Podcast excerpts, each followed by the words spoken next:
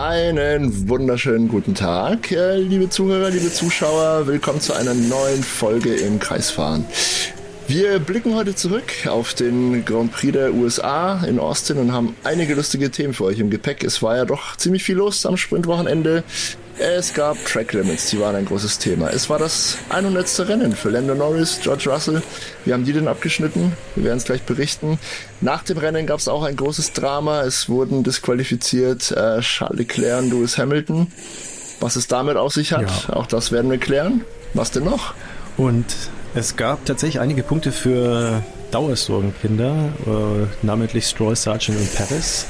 Auch Alpha Tauri hat seit langem mal wieder Punkte holen können und es sieht so ein bisschen aus, als ob das Feld insgesamt die Teams hinter Red Bull auf speziell Max Verstappen aufholen. Ähm, ob das wirklich so ist oder ob das äh, nur ja, der Schein trügt, das hören wir uns gleich an. Ich bin der Sebastian. Ich bin Dave äh, und wir starten mit einer neuen Folge im Kreisfahren. Schön, dass ihr dabei seid. Auf geht's!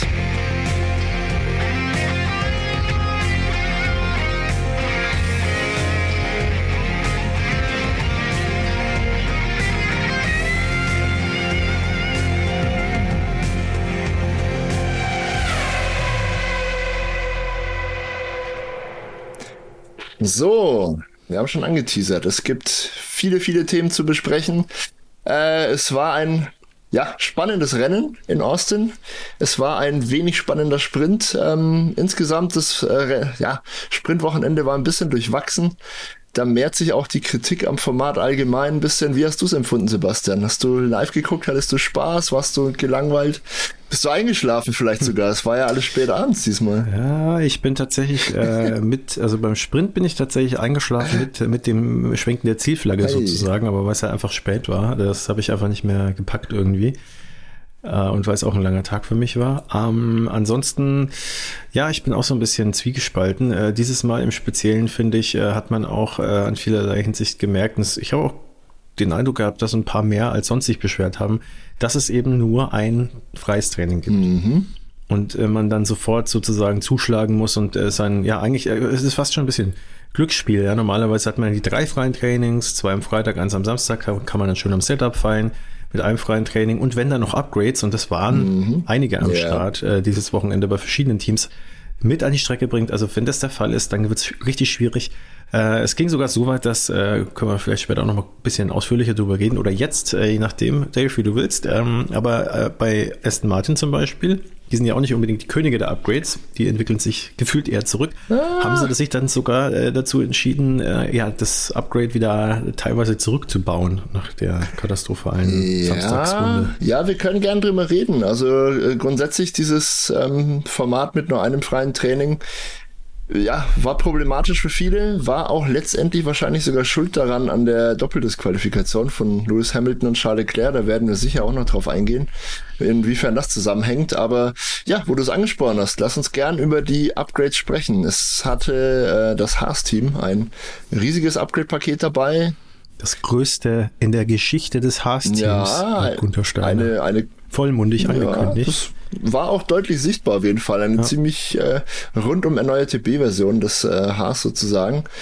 Ähm, sie haben sich schwer getan. Aston Martin hatte neue Sidepods dabei, einen neuen Unterboden. Ähm, auch die haben sich schwer getan. Und Mercedes hatte auch viele neue Teile dabei. Die haben sich äh, weniger schwer getan. Das lief eigentlich auf Anhieb ziemlich gut, äh, zumindest bei Lewis Hamilton. George Russell hatte dann doch seine Problemchen. Hier und da ähm, übers Wochenende verteilt. Ähm, was es so schwierig macht, an einem Sprintwochenende gibt es, wie wir schon erwähnt haben, nur ein Training. Das heißt, die Mannschaften haben nur eine Stunde Zeit, um ja, ihr Upgrade zu verstehen, so gut es geht, und um ein Setup für den Rest des gesamten Wochenendes zu erarbeiten. Äh, dass das natürlich sehr wenig Zeit ist, ähm, kann man sich ausmalen. Und ähm, sowohl Haas als auch Aston Martin taten sich mit dem Verstehen noch ganz, ganz gut. Nur mit dem Setup hat es nicht so geklappt. Das äh, ist ihnen nicht gelungen, in der Stunde ein gutes Setup zu bauen. Äh, beide Aston Martin sind in Q1 zum Beispiel rausgeflogen. Das hat es in dieser Saison mhm. noch gar nicht gegeben. Äh, Fernando Alonso war bisher in jedem Rennen im Q3. Insbesondere Fernando Alonso. Ja, genau. Also der ist ja wirklich die Bank eigentlich, ja. Die geballte Konsistenz, äh, er hat es nicht geschafft. Er war nicht zufrieden mit dem Auto. Ähm, ja, entsprechend lief es dann auch im, im Sprint Qualifying und im Sprint selber kaum besser. Aber äh, Tja, man könnte jetzt mutmaßen, ob das ein Geniestreich ist oder wieder eine mysteriöse Lücke im Reglement. Sowohl Haas als auch Aston Martin haben dann einen ja, gewissermaßen Joker gezogen. Die haben vom Samstag auf den Sonntag ihre Autos komplett umgebaut, was äh, entsprechend der Parkvermehrregeln eigentlich nicht erlaubt ist und bestraft wird. Bestraft wurde es dann damit, dass ähm, ja, beide Teams mit beiden Autos aus der Boxengasse starten mussten. War jetzt wenig schlimm. Äh, die waren ohnehin relativ weit hinten. Die Strafe war überschaubar groß. Äh, dafür hatten sie ein komplett äh, umgebautes und angepasstes Setup, was sich gerade für Aston Martin dann sehr gut herausgestellt hat. Bei Aston Martin, du hast es schon angedeutet, ging es sogar so weit, dass Fernando Alonso ähm, auf die Spezifikation vom Rennen vorher in Katar zurückgerüstet hat.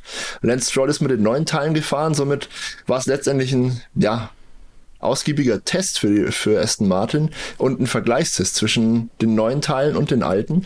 Und man muss sagen, also deine These, dass, dass die Upgrades bei Aston Martin nicht so zünden, äh, hält nicht ganz stand, denn für Lance Stroll ging es eigentlich sehr gut am Sonntag. Er ist richtig gut nach vorne gekommen, als das Setup dann zumindest schon mal ein bisschen passender war. Ähm, war richtig Speed im Aston Martin, muss man sagen. Ähm, ja, also es lässt hoffen ja. auf äh, das Saisonfinale. Also wenn jetzt auch Lance Stroll, der hat es ja dann auch äh, in die Punkte geschafft, ist Endlich auf Platz 7 dann vorgefahren. Ja, äh, und äh, auch ja äh, praktisch ein bisschen bedingt natürlich durch die Disqualifikation von Leclerc und Hamilton, Klar. aber auch sonst hat er das natürlich in die Punkte geschafft. Und äh, Fernando Alonso war jetzt auch nicht schlechter unterwegs bis zu seinem Ausscheiden. Ja, ja. Ähm, konnte er ja nichts dafür. Ja, also da sieht es tatsächlich nicht so schlecht aus, wie es der Samstag und der Freitag äh, vermuten haben lassen. Also äh, vielleicht diesmal mit Anlaufschwierigkeiten und endlich mal ja, perspektivisch ausgebrochen aus. Die ist im Teufelskreis der Downgrades äh, der mutmaßlichen. Schauen wir mal. Also ähm, können wir ja später noch ein bisschen drüber reden, wenn es dann in die Fahrerbewertung geht. Auf jeden Fall. Ähm, wie gesagt, für, für Haas ging's ganz okay. Die brauchen natürlich ein bisschen länger, um, um ihr Upgrade schlecht zu verstehen. Dafür ist das Upgrade auch zu groß und ähm, ja, die Mannschaft vielleicht auch ähm, nicht ganz so erfahren und nicht ganz so kompetent und, und ähm, ja, mit schlechteren Simulations- und, und Bewertungs-, Auswertungstools ausgestattet als eben ein Aston Martin, wo Geld keine Rolle spielt. Wird noch ein bisschen dauern, aber gerade Nico Hülkenberg war eigentlich zuversichtlich am Ende des Wochenendes. Es ist wohl ein ganz guter Schritt gelungen, aber es wird natürlich noch ein bisschen dauern, die Teile zu verstehen. Und wir haben es ja in unserer Vorschau auch schon erwähnt. Ähm, der eigentliche Fokus bei Haas und auch bei Mercedes, muss man sagen, mit den neuen Teilen sind eigentlich schon die nächsten zwei Jahre. Also es geht da ganz konkret um Entwicklungsarbeit fürs 24er Auto. Und aus Gründen, die wir schon mal ausführlich geschildert haben, hört euch gern unsere Vorschau zum äh, USA Grand Prix in Austin an. Da erzählen wir euch, warum die nächstjährigen Autos auch fürs übernächste Jahr schon sehr, sehr wichtig sind. Deswegen wollen sowohl Mercedes als auch Haas da jetzt schon ein gutes Fundament legen und ja, laut Hülkenberg scheint das wohl zu gelingen im Moment. Das äh, lässt auch hoffen. Ja, also in der, in der Qualifikation hat Hülkenberg auch gut ausgeschaut. Er hat dann aber seine schnellste Runde wegen ja. Track Limits verloren. Mhm. Ähm, das war genauso wie bei Verstappen. Der hat auch eigentlich die Pole, ist dann aber am Ende halt äh, nur auf Platz 6 gelandet, weil er eben auch da äh, die Track Limits überschritten hat. Das war keine Seltenheit an dem Wochenende. Mhm. Ähm, es war äh, tatsächlich äh, so ein großes Problem in Anführungsstrichen, dass man dann sich entschieden ja. hatte, die an einigen Stellen die Markierungen breiter zu mhm. gestalten, damit es äh, im Rennen dann nicht ein großes Problem wird. War, finde ich, äh, sehr gut gelöst. Also äh, das, das ist schön, dass man da so schnell reagiert hat und dann nicht erst praktisch gesagt hat, okay, dann schauen wir mal, wie wir das nächstes Jahr mhm. regeln, sondern einfach mal hands-on, äh, Ärmel hochgekrempelt und äh, dann äh, sieht, sah, das schon, sah das schon besser aus auf jeden Fall. Bürokratisch auf dem kurzen Dienstweg, wie man so schon sagt. Ja. Sehr schön. Sehr gut, ja. Ja, ähm, ja, Charles Leclerc hat sich dann die Pole geholt am Freitag. Etwas überraschend. Mhm. Du hast es gerade schon gesagt, Max Verstappen wurde seine schnellste Runde aberkannt. Ähm, Charles Leclerc in seinem 100. Ferrari-Rennen übrigens. Das äh, sei auch mal ja, schöne, schöne, schöne Geschichte. Geschichte. Ja. Hat seine 21. Pole geholt, äh, aber es wurde dann wieder nichts draus. werden wir sicher noch drauf eingehen. Wir haben schon Dafür ist der Ferrari im Rennen einfach immer noch nicht stark ja, genug. aber auf eine Runde und auch gerade Leclerc ist ja auch auf eine Runde jemand, der äh, Performance bringen kann. Auf jeden dann, Fall. Ja, Im Rennen. Was Im schwierig. Club der 100er sind jetzt äh, auch Lando Norris und George Russell angekommen. Wie gesagt, für Leclerc war es das 100. Ferrari-Rennen. Für Lando Norris und George Russell war es ihr 100. Grand Prix überhaupt. Ähm, gemischte Gefühle, glaube ich. Für Lando Norris lief es sehr gut an dem Wochenende. Er konnte das vierte Podium in Folge holen. War auch äh, sicher zufrieden damit. Er ist ja dann nochmal durch die Disqualifikation von Lewis Hamilton einen Platz aufgerückt, wurde Zweiter. Äh, George Russell hatte ein schwierigeres Wochenende, aber am Ende glaube ich auch noch ganz versöhnlich, hat trotzdem sehr solide gepunktet und ja, wobei der jetzt äh, sich äh, irgendwie gefühlt in jedem Rennen äh, oder in an jedem Wochenende zumindest mal eine Strafe mhm. abholt. Im äh, Sprint-Shootout hat er äh, direkt mal eine Dreiplatzstrafe ja. bekommen, weil er Leclerc behindert hat. Äh, und äh, trotzdem muss man aber auch sagen, ähm, auch wenn ja für viele der Samstag irgendwie nicht so äh, grandios war, aber was auf jeden Fall Spaß gemacht hat, ist, äh, und das war auch das knappste am ganzen Wochenende, äh, das Ergebnis des Sprint-Shootouts, ja. da waren die Top 4 nur, äh, du hast ja vorhin von 100 geredet, 100. Rennen von äh, Charles Leclerc und äh, sie waren hunderttausendstel auseinander. also mit anderen Worten ein, Hund, ein, Zehntel. Ein Zehntel. Ja. Äh, um genau zu sein, ein Zehntel und ein Tausendstel. Ja. Also waren ja 0,101. Und das ist schon cool. Ähm, das wäre natürlich schön gewesen, wenn äh, das auch in der Qualifikation so funktioniert hätte oder vor allem auch im Rennen dann so spannend gewesen wäre. Aber man merkt schon, es tut sich was. Ja, äh, natürlich ein bisschen dadurch bedingt, dass Red Bull jetzt nicht mehr ganz so viel äh, entwickelt ja, für dieses Jahr mehr. oder praktisch nichts mehr, genau. Und die anderen natürlich jetzt nochmal nachlegen. Also das äh, wird ja. Äh, erst so richtig einzuschätzen sein, glaube ich, dann in Melbourne. Müsste, Melbourne ist schon noch das erste Rennen nächstes Jahr, oder? Nee, ich glaube, es ist Bahrain Ich bin immer noch so im Melbourne-Modus, ja. ja. Ich, ich komme noch von früher, da ist immer Melbourne. Ich trauere, ich trauere Melbourne als Auftakt auch hinterher. Ja. Ja, aber da müssen wir noch ein bisschen warten. Aber ähm, wir können uns auf jeden Fall jetzt mal zumindest diese Saison auf ein paar spannende letzte Rennen freuen. Ähm, kann ja noch einiges passieren. Auch äh, zum Beispiel hier so das zweite Heimrennen sozusagen von Lewis Hamilton in Sao Paulo. Da wächst er auch immer so ein bisschen über sich hinaus. Ja. Mit der Performance, die momentan im Auto drin ist. Sprechen wir sp äh, später vielleicht noch ein bisschen drüber. Aber ähm, man hat im Sprint schon mal einen Vorgeschmack bekommen, denn äh, Hamilton wirklich auch mit einem Mega-Start im Sprint also es war wirklich Hamilton Masterclass aus meiner Sicht, hat da viel Risiko genommen, aber anders als im letzten Rennen, äh, wo er ja seinen Teamkollegen dann, oder wo er ja, seinen Teamkollegen an die Box geschickt hat, mehr oder weniger durch, den, mhm. durch die Bühne und sich selber ins Ausgeschossen hat, ähm, hat das wirklich super sauber hinbekommen. Und äh, das sieht man wieder. Also, ne, äh, klar, äh, viele schreiben auch in äh, Social Media jetzt ganz gerne mal, nachdem Alonso ja letztes Jahr ins Spa gesagt hat, der kann keine Wheel-to-Wheel-Duelle äh, fahren. Ähm, da hat er wieder mal gezeigt, er kann's. Und äh, ja, manchmal kracht's halt, das ist bei jedem so. Ja, und äh, dementsprechend sah es eigentlich am Anfang auch recht spannend aus. Ansonsten war da nicht mehr so viel los ne, nach dem Start. Also der Sprint, wie gesagt, du bist ja eingeschlafen, hast du gesagt. Ich habe mir auch schwer getan, wach zu bleiben. Tatsächlich. Also wie gesagt, nach, nach, ähm, dem, nach dem Ziel. Ja, ja, ja schon klar. Aber, aber war jetzt nicht was, was einen elektrisiert nee, hat, wo man dann plötzlich nee. ne, die Müdigkeit wie weggewischt Die erste Runde war ja. noch cool, ja. Der Start war wirklich spannend, wie du gerade schon gesagt hast. Ähm, George Russell hat sich da ja seine zweite Strafe an dem Wochenende abgeholt. Äh, er, hat ja, er wurde Sekunden? erst im, im Sprint-Shootout mit einer Dreiplatzstrafe belegt, weil er Charles Leclerc behindert hat, das hast du schon gesagt. Und ja, im Sprint selber hat er ähm, dann den Oscar Piastri, glaube ich, aus, außerhalb der Strecke überholt. Ja. Ähm, eigentlich ein cooles Manöver. Wobei ich da sagen aber, muss, ja, ja das, schon. Da muss man keine 5 Sekunden Strafe geben. Also das war ja auch, äh, das war Racing aus meiner Sicht. Was soll er machen? Also da, da, aus meiner Sicht wurde er da auch nicht abgedrängt, aber der musste halt dann irgendwann ausweichen. Ja, also, er musste ähm, natürlich nicht überholen. Ne? Er hätte halt zurückstecken können und ihn dann später, später knacken. Hätte er wahrscheinlich eh geschafft. Ja. Oscar Piastri hatte so seine Probleme leider an dem Wochenende. Ja. Ähm, ja, auf jeden Fall hat sich der George Russell eine 5-Sekunden-Strafe noch abgeholt dafür.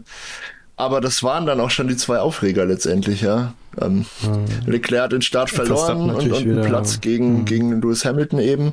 Und so ging es dann dahin. Im Endeffekt war es eine ja, 19 Runden lange Prozession. Äh, das Einzige, was passiert ist, äh, Oscar Piastri wurde halt nach hinten durchgereicht, weil er irgendwie Probleme hatte mit seinem Auto. Ich weiß auch nicht, das Setup irgendwie nicht ganz hinbekommen. Äh, aber das war's. Also an viel mehr kann ich mich aus dem Sprint auch nicht mehr erinnern. Ich glaube, es war der Kontakt am Anfang. Also das. Äh, ja, das war im Rennen. Also Kontakt im, äh, oder? Äh, Im Grand Prix hatte er ja Kontakt nee, mit Esteban Ocon. Im Sprint auch? Ja.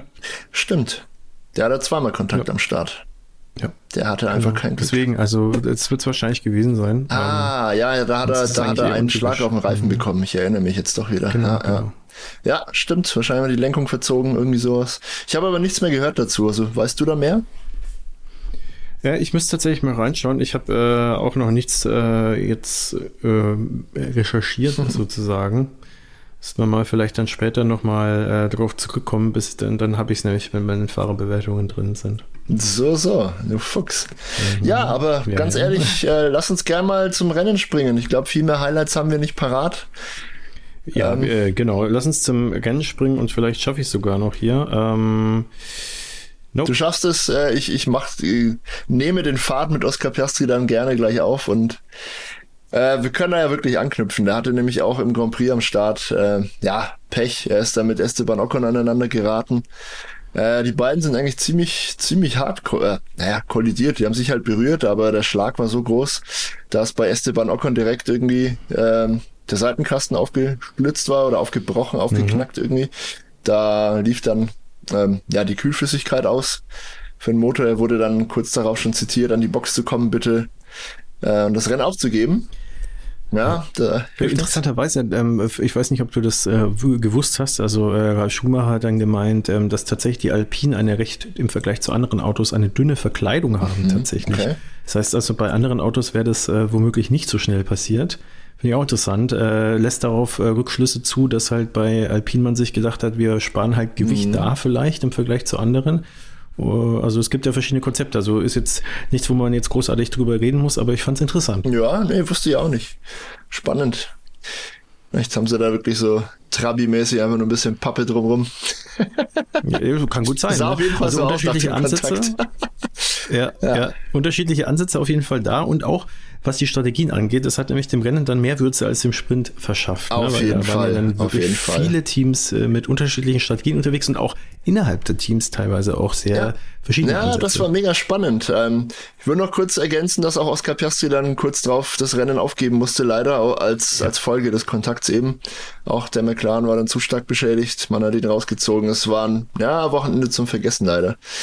Aber auch das, das muss er lernen, da muss er durch. Kann nicht immer alles Sonnenschein sein. Aber Strategie, du hast es angesprochen, sehr, sehr gut. Lando Norris hat den Start gewonnen gegen Charles Leclerc. Hat ja, dann der das, andere McLaren-Fahrer da wesentlich äh, mehr im Glück dieses ja, Mal. Ja, er hat eigentlich den ersten Stint oder den ersten Abschnitt des Rennens sehr souverän angeführt. Ist teilweise sogar richtig äh, weit weggezogen schon. Ich habe ich hab dir ja schon geschrieben, so, ey, such mal ein paar Bilder von Lando Norris raus, der macht das Ding heute. Kam leider mhm. doch ein bisschen anders. Ähm, die Strategie war schuld, vielleicht. Also er hatte dann den zweiten Stint äh, auf, auf den harten Reifen, also er ist auf Medium gestartet, ja. hat dann auf, dann auf hart, hart gewechselt, gewechselt. Äh, ist aber auf dem harten Reifen gar nicht so lang gefahren. Ich meine ebenso 17 Runden wie auf dem Medium am Anfang. Überraschend kurz. Ja, ja, und hat dann wieder Medium aufgezogen und ist damit bis zum Schluss gefahren. Das hat mich ich gewundert, glaub, ehrlich gesagt. Ja, ich glaube, es liegt, äh, hängt auch damit zusammen, dass äh, Verstappen dann plötzlich äh, recht schnell auf seinem zweiten Stint unterwegs war und man dann irgendwie wahrscheinlich zum Schluss gekommen ist, dass man vielleicht lieber schnell auf äh, Hard wechselt, um da nicht zu viel Zeit hinten raus zu verlieren. Ich weiß es nicht. Das war auf jeden Fall aber so der Knackpunkt. Da hat er dann äh, die Pace nicht mehr gefunden. Und äh, ja, bei Hamilton, dem dritten im Bunde da vorne, der im Endeffekt realistischerweise einen Sieg hätte mitfahren mhm. können, da war es dann der Ende von, das Ende von Stint 1, glaube ich, wo sie dann sich dazu entschieden, nee, das Ende von Stint 2, weil ähm, es hieß ja erstmal so, naja, der wird vielleicht auf eine oh. Ein-Stop-Strategie unterwegs sein, nachdem er auf Hard gewechselt hat. Und äh, dann ist er aber trotzdem zum komischen Zeitpunkt äh, in die Box gekommen, wo eigentlich schon viele gemeint haben, hm, wenn er, also wenn er, wenn er jetzt also praktisch noch draußen ist, also seit zwei, drei Runden und noch nicht in der Box war, dann muss er eigentlich jetzt durchfahren, weil äh, sonst geht es sich hinten und vorne mhm. nicht aus wir dann gesehen haben, es hätte sich fast noch ausgehen können, aber ich glaube, wenn er da drei Runden früher in die Box beordert worden wäre, dann hätte es vielleicht klappen können mit ja. dem Sieg. Also wahrscheinlich ja. Also ja. es war tatsächlich so, die wollten eigentlich äh, ein Einstop-Rennen probieren. Ähm, deswegen ist Lewis Hamilton noch ja, relativ lang draußen geblieben. Ihm sind dann aber tatsächlich die Reifen eingegangen. Also er hat, glaube ich, dann in einer Runde irgendwie zwei, drei Sekunden verloren äh, gegen Verstappen. Ja. Äh, und dann musste man die Reißleine ziehen. Es war aber zu früh, um mit einem Stopp einfach durchzukommen. Deswegen musste man da umdisponieren auf eine relativ ungünstig gelegene Zwei-Stop-Strategie. Äh, das hat ihn wahrscheinlich eine echte Chance auf den Sieg gekostet. Da hätte man von vornherein noch zwei Stops gesetzt, hm, wäre es vielleicht besser gelaufen. Sehr wahrscheinlich sogar. Äh, ein Stopp hätte wahrscheinlich auch nicht funktioniert. Das hat Charles Leclerc probiert, er hat es auch durchgezogen, aber wie das ausgegangen ist, wissen wir ja. Er wurde ja, einfach wirklich komplett durchgereicht, war da chancenlos äh, und konnte sich gegen ja niemanden mehr wehren. Also die, die Reifen waren dann ausgeleiert, irgendwie 10, 15 Minuten vor Schluss und Game over. Ja, es war auch spannend, weil äh, zwischendurch auch mal äh, praktisch gleichzeitig bei Russell und Hamilton angefragt worden ist, irgendwie wie es denn ausschaut, ja. ob sie der Meinung sind jeweils, äh, dass sie noch ein paar Runden äh, drin haben und Hamilton hat dann recht genervt irgendwie gemeint, er ist, er ist am Kämpfen. Also das wird mit anderen Worten, das wird nicht wirklich mhm. funktionieren. Russell hat äh, sofort geantwortet, ja, kein Problem. Ja. Das äh, ist jetzt aber nicht unbedingt Reiflüsterer, dass Russell da der Bessere ist oder äh, irgendwie Hamilton äh, hat halt einfach total Gas gegeben vorne, weil er halt im, im, im am Kämpfen war äh, um äh, vorne aufzuholen. Russell ist da ein bisschen strategi strategischer gefahren, einfach der Tatsache geschuldet, dass er da hinten halt äh, in einer anderen Situation war. Ich denke mal, wenn die Positionen getauscht werden, dann wäre es wahrscheinlich auch genau andersrum gewesen. Also ich glaube, die haben beide einfach in der Situation das gemacht, was sie machen mussten. Mhm. Und das hat insofern auch äh, Sinn gemacht. Also, ähm, die sind ja auch ein unterschiedliches Setup gefahren. Das darfst du nicht vergessen. Das ja, hat die Reifen wahrscheinlich auch anders beansprucht. Ähm, da kommen wir auch noch drauf zu. Ja, ja, definitiv. Weil, äh, das wahrscheinlich das Setup von Hamilton auch dazu geführt hat, wo Russell nicht kontrolliert wurde, aber ja. wahrscheinlich dazu geführt hat, dass er äh, definitiv den größeren Verschleiß am Unterboden hatte, was ja letztlich dann Disqualifikationsgrund war. So ist es, so ist es, so ist es. Ja, ähm, haben wir noch weitere Highlights, über die, die wir diskutieren möchten, bevor wir auf die Themen eingehen? Ja, zwei, zwei Sachen, Sachen, die können wir schnell abfrühstücken. Gerne. Aston Martin ist zweimal einmal, beteiligt. Ja, so, äh, ja, genau. Also McLaren, also einmal unerfreulich. McLaren überholt Aston Martin in der Konstrukteurswertung. Mhm. Jetzt ist es mhm. passiert. Mhm. Äh, vor allem halt, weil äh, der ja, äh, Alonso ausgeschieden ist. Vielleicht hätten sie es sonst noch verhindern können, äh, aber man muss ja auch fairerweise sagen, Piastri hat es auch nicht geschafft. Also es wäre wahrscheinlich so oder so äh, geschehen an diesem Wochenende. Dann äh, haben wir auch noch natürlich den äh, ja, Punkte äh, Punkteplatz von äh, Lawrence, Lance Stroll, nicht Lawrence Stroll, Lawrence Stroll ist ja der Vater. Ähm, genau, und äh, was man noch sagen kann ist, äh, das wollte ich eigentlich noch sagen, Zunoda äh, hat äh, eine sehr gute Strategie gewählt, äh, die auch ein bisschen anders gelaufen ist. Der hat einen sehr späten Stopp gemacht, mhm. einen zweiten, hat sich dann Softrunden, äh, Softreifen geholt und hat sich dann nicht nur äh, ja, die schnellste Runde äh, geklammert, sozusagen geholt, sondern ist dann auch äh, in den äh, Top Ten gelandet. Und ich muss jetzt nochmal ganz kurz er schauen. Er war Achter am Ende. Liebe Zunoda ist Achter geworden. Also ne? fünf Punkte, äh, sehr, sehr gut. Sehr, sehr gut. Sehr wertvoll vor ja, allem. Ja, das ist, weil wir sind genauso ja. viele Punkte, wie Alpha Tauri bisher geholt hat, beziehungsweise Yuki Tsunoda, der war der Einzige, der bisher... Einfach mal verdoppelt. Nee, Quatsch, Liam Lawson hat auch einen Punkt geholt, glaube ich.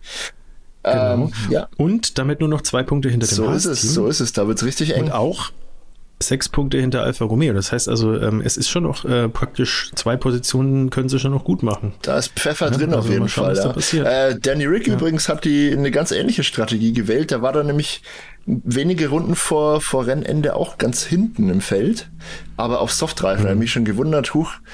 Ah, ich, ich glaube nicht, mhm. dass das Absicht war, äh, aber tatsächlich hatte er die schnellste Runde inne. Ich dachte mir schon, ach cool, dann ja, ja, klaut genau. jemand jetzt mhm. dann einfach einen Punkt, der in den Top 10 ist. Wir erinnern uns, man muss in den Top 10 landen, um sich den äh, Extrapunkt für die schnellste Runde auch wirklich zu sichern.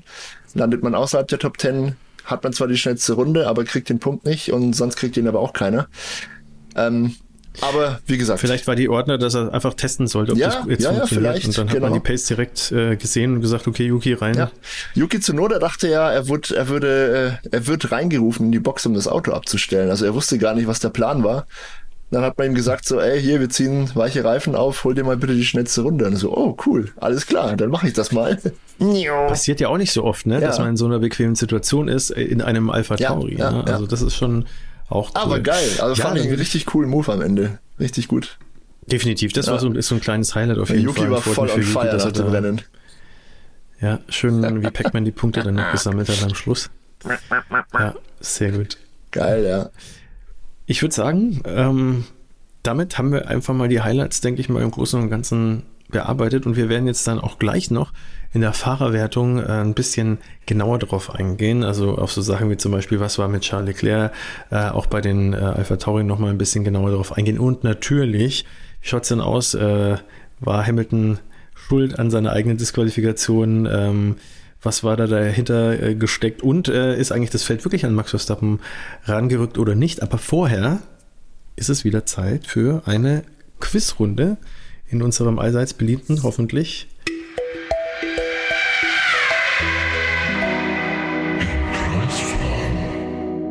Und Dave, yeah. äh, für alle, die jetzt nicht regelmäßig zuschauen und zuhören, möchte ich es nochmal gesagt haben. Also ihr dürft fleißig mitraten. Wir werden uns jetzt gegenseitig eine Frage stellen, ähm, die teilweise sehr, sehr schwierig auch sein kann.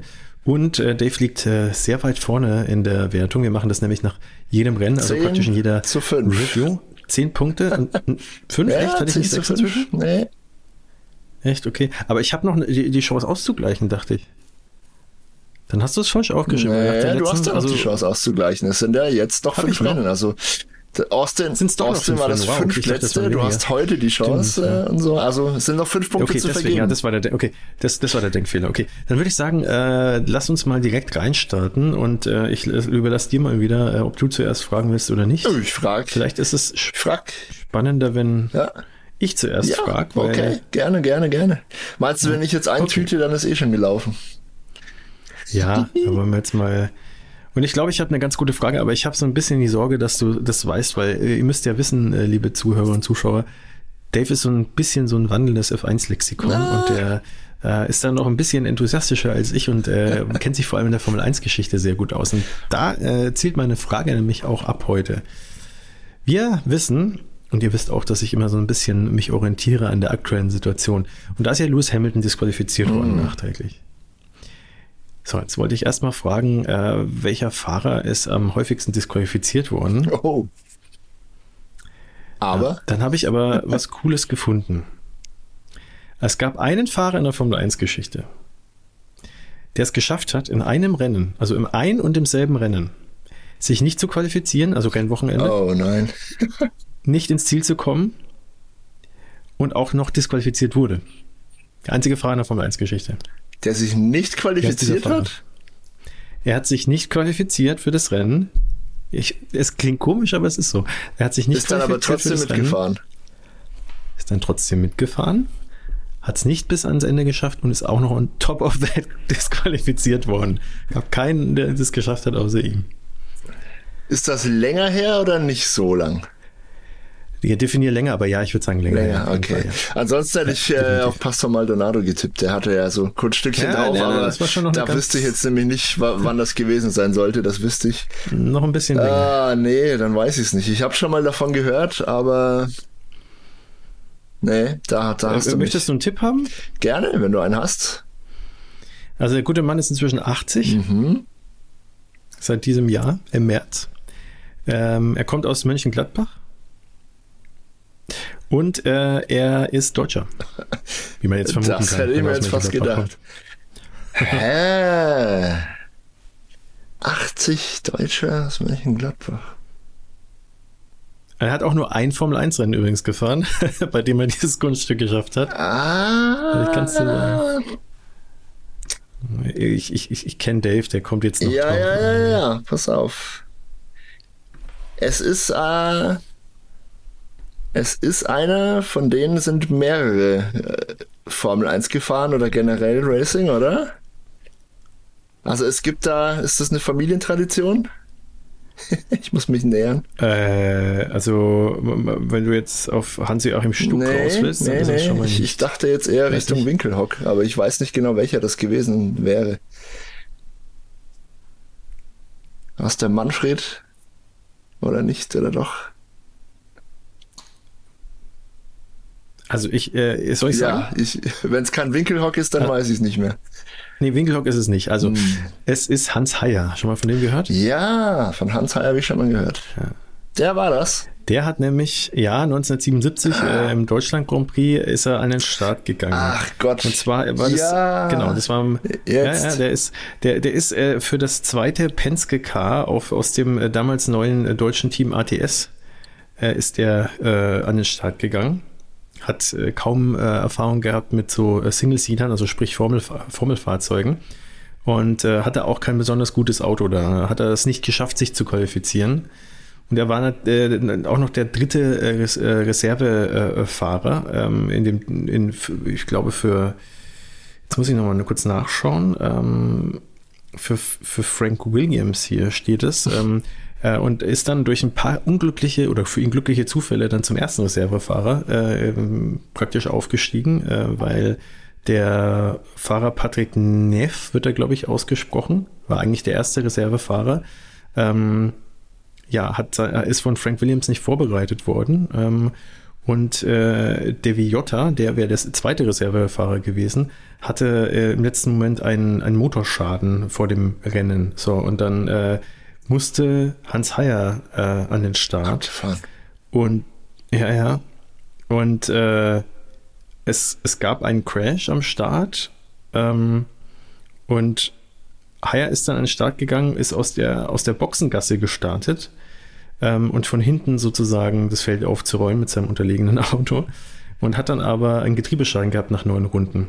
Hm. Also und ist deswegen nicht ans Ziel gekommen, erstmal DNF. Also jetzt haben wir abgearbeitet, äh, did not qualify, did not finish. Und äh, dann ist rausgekommen, äh, der hätte eigentlich überhaupt nicht an den Start gehen können oder dürfen. Und dann wurde auch noch disqualifiziert, obwohl er auch schon. Ne? Und dann hat er eine fünf Rennenstrafe gekriegt, aber da er sowieso keine Absicht mehr hatte, da äh, wieder an den Start zu gehen, ist er dann halt auch nicht mehr an den Start gegangen. Großartig. Und äh, ja, so ist das zustande gekommen. Großartig. Habe ich leider nicht gewusst. Kein Punkt für mich. Tja, vielleicht hat es einer von euch gewusst. Wäre cool. Äh, Schreibt es uns in die äh, Kommentare oder vielleicht mal irgendwie in Info at im Kreis fahren. Würde uns mal interessieren, ob das einer von euch gewusst hat. Und jetzt bin ich gespannt, weil ich habe mir noch die Möglichkeit offen gehalten, äh, mit Dave gleich zu ziehen. Ja, mögliche ja, ja. versuche ich zumindest möglich zu machen. Aber Dave kann jetzt mich Zahl der Tränen schicken. Nee, nee, nee. Mit der nächsten Pass Frage. auf, ich habe eine Frage, ich behaupte mal, die ist machbar. Äh, ich rufe das jetzt auch zu einer Schätzfrage aus, weil das genau zu wissen wäre jetzt ein bisschen zu viel verlangt. Pass auf, die Frage lautet, Fernando Alonso ist am Sonntag mit einem Defekt ausgeschieden. Ja? Der, dem ist der Unterboden kaputt gegangen, äh, wurde aus dem Rennen genommen, basta. Das war aber nicht sein erster Ausfall in einem äh, US Grand Prix. Also irgendwie in den USA hat er selten Glück gehabt in seiner langen, illustren Karriere. Meine Frage ist daher, wie oft ist Fernando Alonso bei Rennen, Formel 1 Rennen in den USA bisher ausgeschieden? Und äh, ich gebe dir plus minus zwei. Also wenn du plus minus zwei richtig liegst, kriegst du den Punkt. Also jetzt muss ich, also ich mache es jetzt kurz. Also ich weiß auf jeden Fall, dass er letztes Jahr auch ähm, ausgeschieden ist. Da hat er nämlich einen Crash gehabt. Ah, nee, Quatsch, dann ist er, äh, da, da konnte er, glaube ich, weiterfahren. Ich bin mir nicht sicher. Ich glaube aber, dass er letztes Jahr auch ausgeschieden ist. Bin mir nicht hundertprozentig sicher, aber ähm, ich würde jetzt dann einfach mal sagen, weil ich davon ausgehe, dass zweimal sicher war äh, und ich das weiß, würde ich sagen vier, weil dann wäre ich ja noch auf der sicheren Seite, äh, sowohl bei zwei als auch bei sechs. Äh, aber so wie du schaust, habe ich jetzt schon äh, meine, alle meine Chancen. Ich, ich überhöre verspielt. das jetzt einfach mal und äh, Lass dich noch mal ein bisschen nachdenken. Ah, überlegen mal. Fernando Alonso fährt seit 2000 Formel 1 mit einer naja, zweijährigen Unterbrechung. Her, ne? Es gab ja auch Indianapolis auch schon eine ganze Weile. Es gab ja. aber auch nicht immer äh, Rennen in den USA. Also nach Indianapolis ja. war eine ja, ganze Weile ich, Ruhe. Also du müsstest jetzt ungefähr mal äh, ausrechnen, wie viele US Grand Prix er gefahren haben könnte. Und, hm. und einen Tipp gebe ich dir noch. Er ist bisher tatsächlich mit jedem Team, für das er angetreten ist, mindestens einmal ausgefallen im US Grand Prix, Boah. außer Ferrari. Mit Ferrari hat es immer geklappt in den USA. Ob das jetzt hilft, weiß ich nicht, aber ein netter Side-Fact. Ja, das hilft tatsächlich. Also jedem mindestens einmal ausgeschieden. naja, wenn du, Du ja. musst einfach nur mal die Teams ja, durchgehen, für die er gefahren ist. Klar, dann kommst das, du schon. Ist es schon wesentlich mehr als zwei. Aber die Frage ist, ob, ob, ob, auch, in, ob auch in den Saisons in der äh, USA Grand Prix war. Aber dann sage ich jetzt einfach mal äh, fünfmal. Fünfmal, sagst du. Und da du jetzt so fair warst, da musst du mir das jetzt auch, also da will ich jetzt auch gar keine weitere Hilfe, weil nee, das war schon viel zu viel geholfen. Ist alles gut. Mit fünfmal liegst du in einem Bereich, wo ich sagen kann, dann kann ich dir den Punkt guten Gewissens geben. Es sind tatsächlich sieben. Äh, und zwar wow, okay. siebenmal vor, vor dem letzten Wochenende, aber das habe ich jetzt nicht näher spezifiziert. Also insgesamt ist er achtmal ausgeschieden. Und zwar oh. mit Minardi, mit Renault, mit McLaren, mit Alpine, mit ah, Aston Minardi Martin. auch, okay. Ähm, tatsächlich nur mit Ferrari, also 2012, 13, 14 äh, hat es dann geklappt. Ja, da ist er gut durchgekommen. Ansonsten ist er immer ausgeschieden. Kein gutes also. Pflaster für ihn, die USA irgendwie. Scheint so, ja. ja. Aber wir haben ja noch ein USA-Rennen und zwar das in Las Vegas. Mal schauen, so ob sich aus. das da weiter fortsetzt. Jetzt schauen wir erstmal auf die ich Wertung. Es steht 10 zu 6, mein Lieber. Du hast einen Punkt geholt. Noch sind die Chancen intakt. Viel gutem Willen, ja. Bin ich so gespannt. Bin ich. Dann äh, werden wir nächste Woche, nächste Woche geht's ja schon weiter. Ne? Ja, ja. Grand Prix in Mexiko. Tripleheader ja. ist voll im Gange. Alles klar, dann machen wir mal einen Deckel auf die Runde im Kreis Fragen und gehen mal über zum nächsten Showpunkt. Wir widmen uns der Fahrerwertung, oder?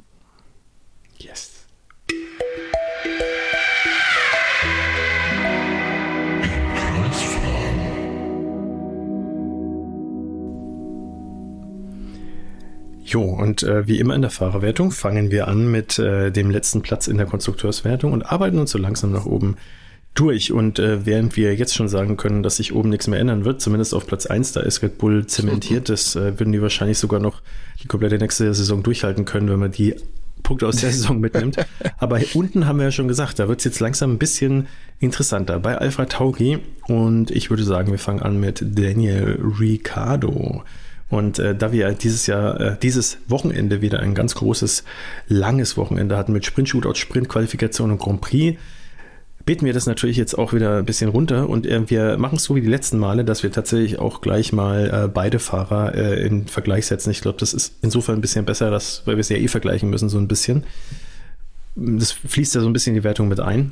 Teamkollege darf man nicht außer Acht lassen. Dementsprechend Danny Ricciardo. Ähm, Sprint Shootout auf Platz 11, Sprint äh, auf Platz 12, Qualifikation auf 15 und äh, Grand Prix auch auf 15. Und sein Teamkollege, der Yuki Tsunoda, hat es geschafft im Sprint Shootout auf 19, im Sprint selber auf 14, in der Qualifikation auf 11 und im Grand Prix auf 8. Das heißt, es ist schon insgesamt äh, auf, am Sonntag äh, wesentlich besser bei ihm gelaufen. Samstag hatte Danny Rick auf jeden Fall die Oberhand. Ja, was sagst du dazu? Danny Ricciardo und Yuki Tsunoda. Ja, äh, ein Rennen, ein Wochenende der umgekehrten Vorzeichen irgendwie. Danny Rick hat sich ja ultra gefreut. Äh, Comeback-Rennen für ihn. Endlich ist er wieder dabei. Ausgeheilt, sein, sein komplizierter Handbruch. Ähm, USA liegt ihm sowieso. Er liebt ja Texas und alles. Aber das Rennwochenende lief ehrlich gesagt nicht so dolle für ihn. Ne? Ähm, weiß gar nicht, woran es im Einzelnen lag. Das ist immer die, die größte Watschen, wie man hier bei uns in Bayern sagt, für einen Piloten, wenn er einfach ja relativ anonym unterwegs und selten im Bild war. Und das war Daniel mhm. Ricciardo leider. Äh, das gesamte Wochenende. Ich habe nicht viel von ihm gesehen. Die Ergebnisse sprechen für sich. Also im Grand Prix war er de facto letzter mit Rang 15 meine ich. Ähm, Gut, waren halt auch viele Leute, die ausgeschieden ja, ja, sind tatsächlich. Exakt das, ja, ne? das kann man nicht anders sagen. Ähm, ja, Quali lief noch ganz gut. Ja, da sich auf Platz 11 qualifiziert. Q2, sehr schön. Das lief bei, äh, Quatsch, S äh, Sprint, Sprint Shootout sind wir. Oh Gott, ich hasse diese Sprint-Wochenenden übrigens. Habe ich das schon mal gesagt?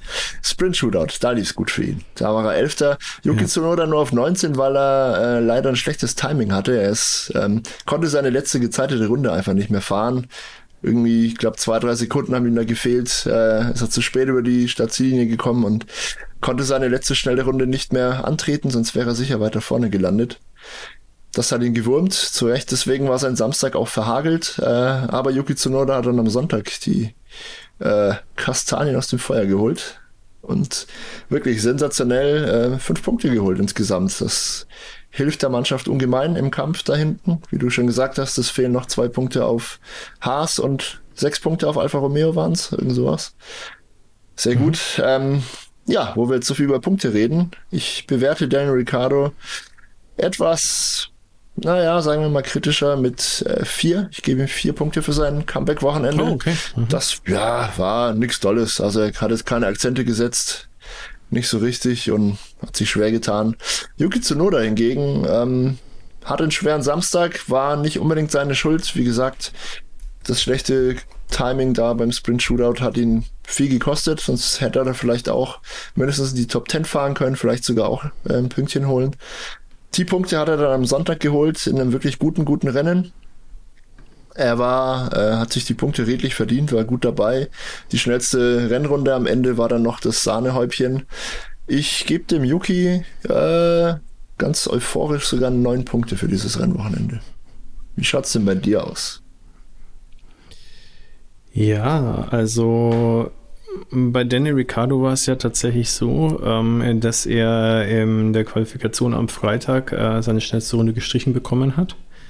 Da wäre wahrscheinlich mehr drin gewesen. Mhm. Stimmt. Das hat ihm, ja, das hat ihm, das hat ihm tatsächlich auch den Sonntag natürlich, äh, hat es nachgewirkt, weil ähm, inzwischen ist der Alpha Tauri natürlich wesentlich besser als noch vor einigen Rennen. Da haben wir jetzt auch schon zur Genüge drüber gesprochen. Aber wenn du so weit hinten an startest, dann kannst du damit halt auch keine Bäume mehr ausreißen. Deswegen, also da ähm, sehe ich es bedingt bei ihm irgendwie. Wobei natürlich auch da äh, im Endeffekt äh, kann man ihm das natürlich ankreiden mit den Track Limits. Aber war halt dann einer derjenigen, die ja ein bisschen drunter gelitten haben. Ist vielleicht auch so ein bisschen Gamble gewesen. Zumindest am Freitag, ne? Da waren ja noch nicht die neuen Markierungen drauf. Das heißt, da haben viele Fahrer drunter ja. gelitten. Aber nichtsdestotrotz ist ultimativ natürlich schon auch ein bisschen das bei ihm die Schuld zu suchen, in Anführungsstrichen. Ähm, Samstag hat er ja wirklich sehr gut gemacht.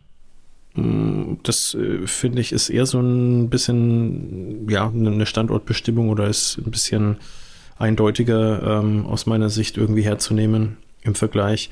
Nichtsdestotrotz hat er es nicht so gut gemacht wie Yuki. Ähm, und äh, dementsprechend, wenn ich jetzt Punkte vergebe, äh, würde ich tatsächlich trotzdem Daniel Ricciardo eine äh, 7 von 10 geben und Yuki Tsunoda eine 9 von 10. Der hat es nämlich äh, wirklich fast perfekt gemacht.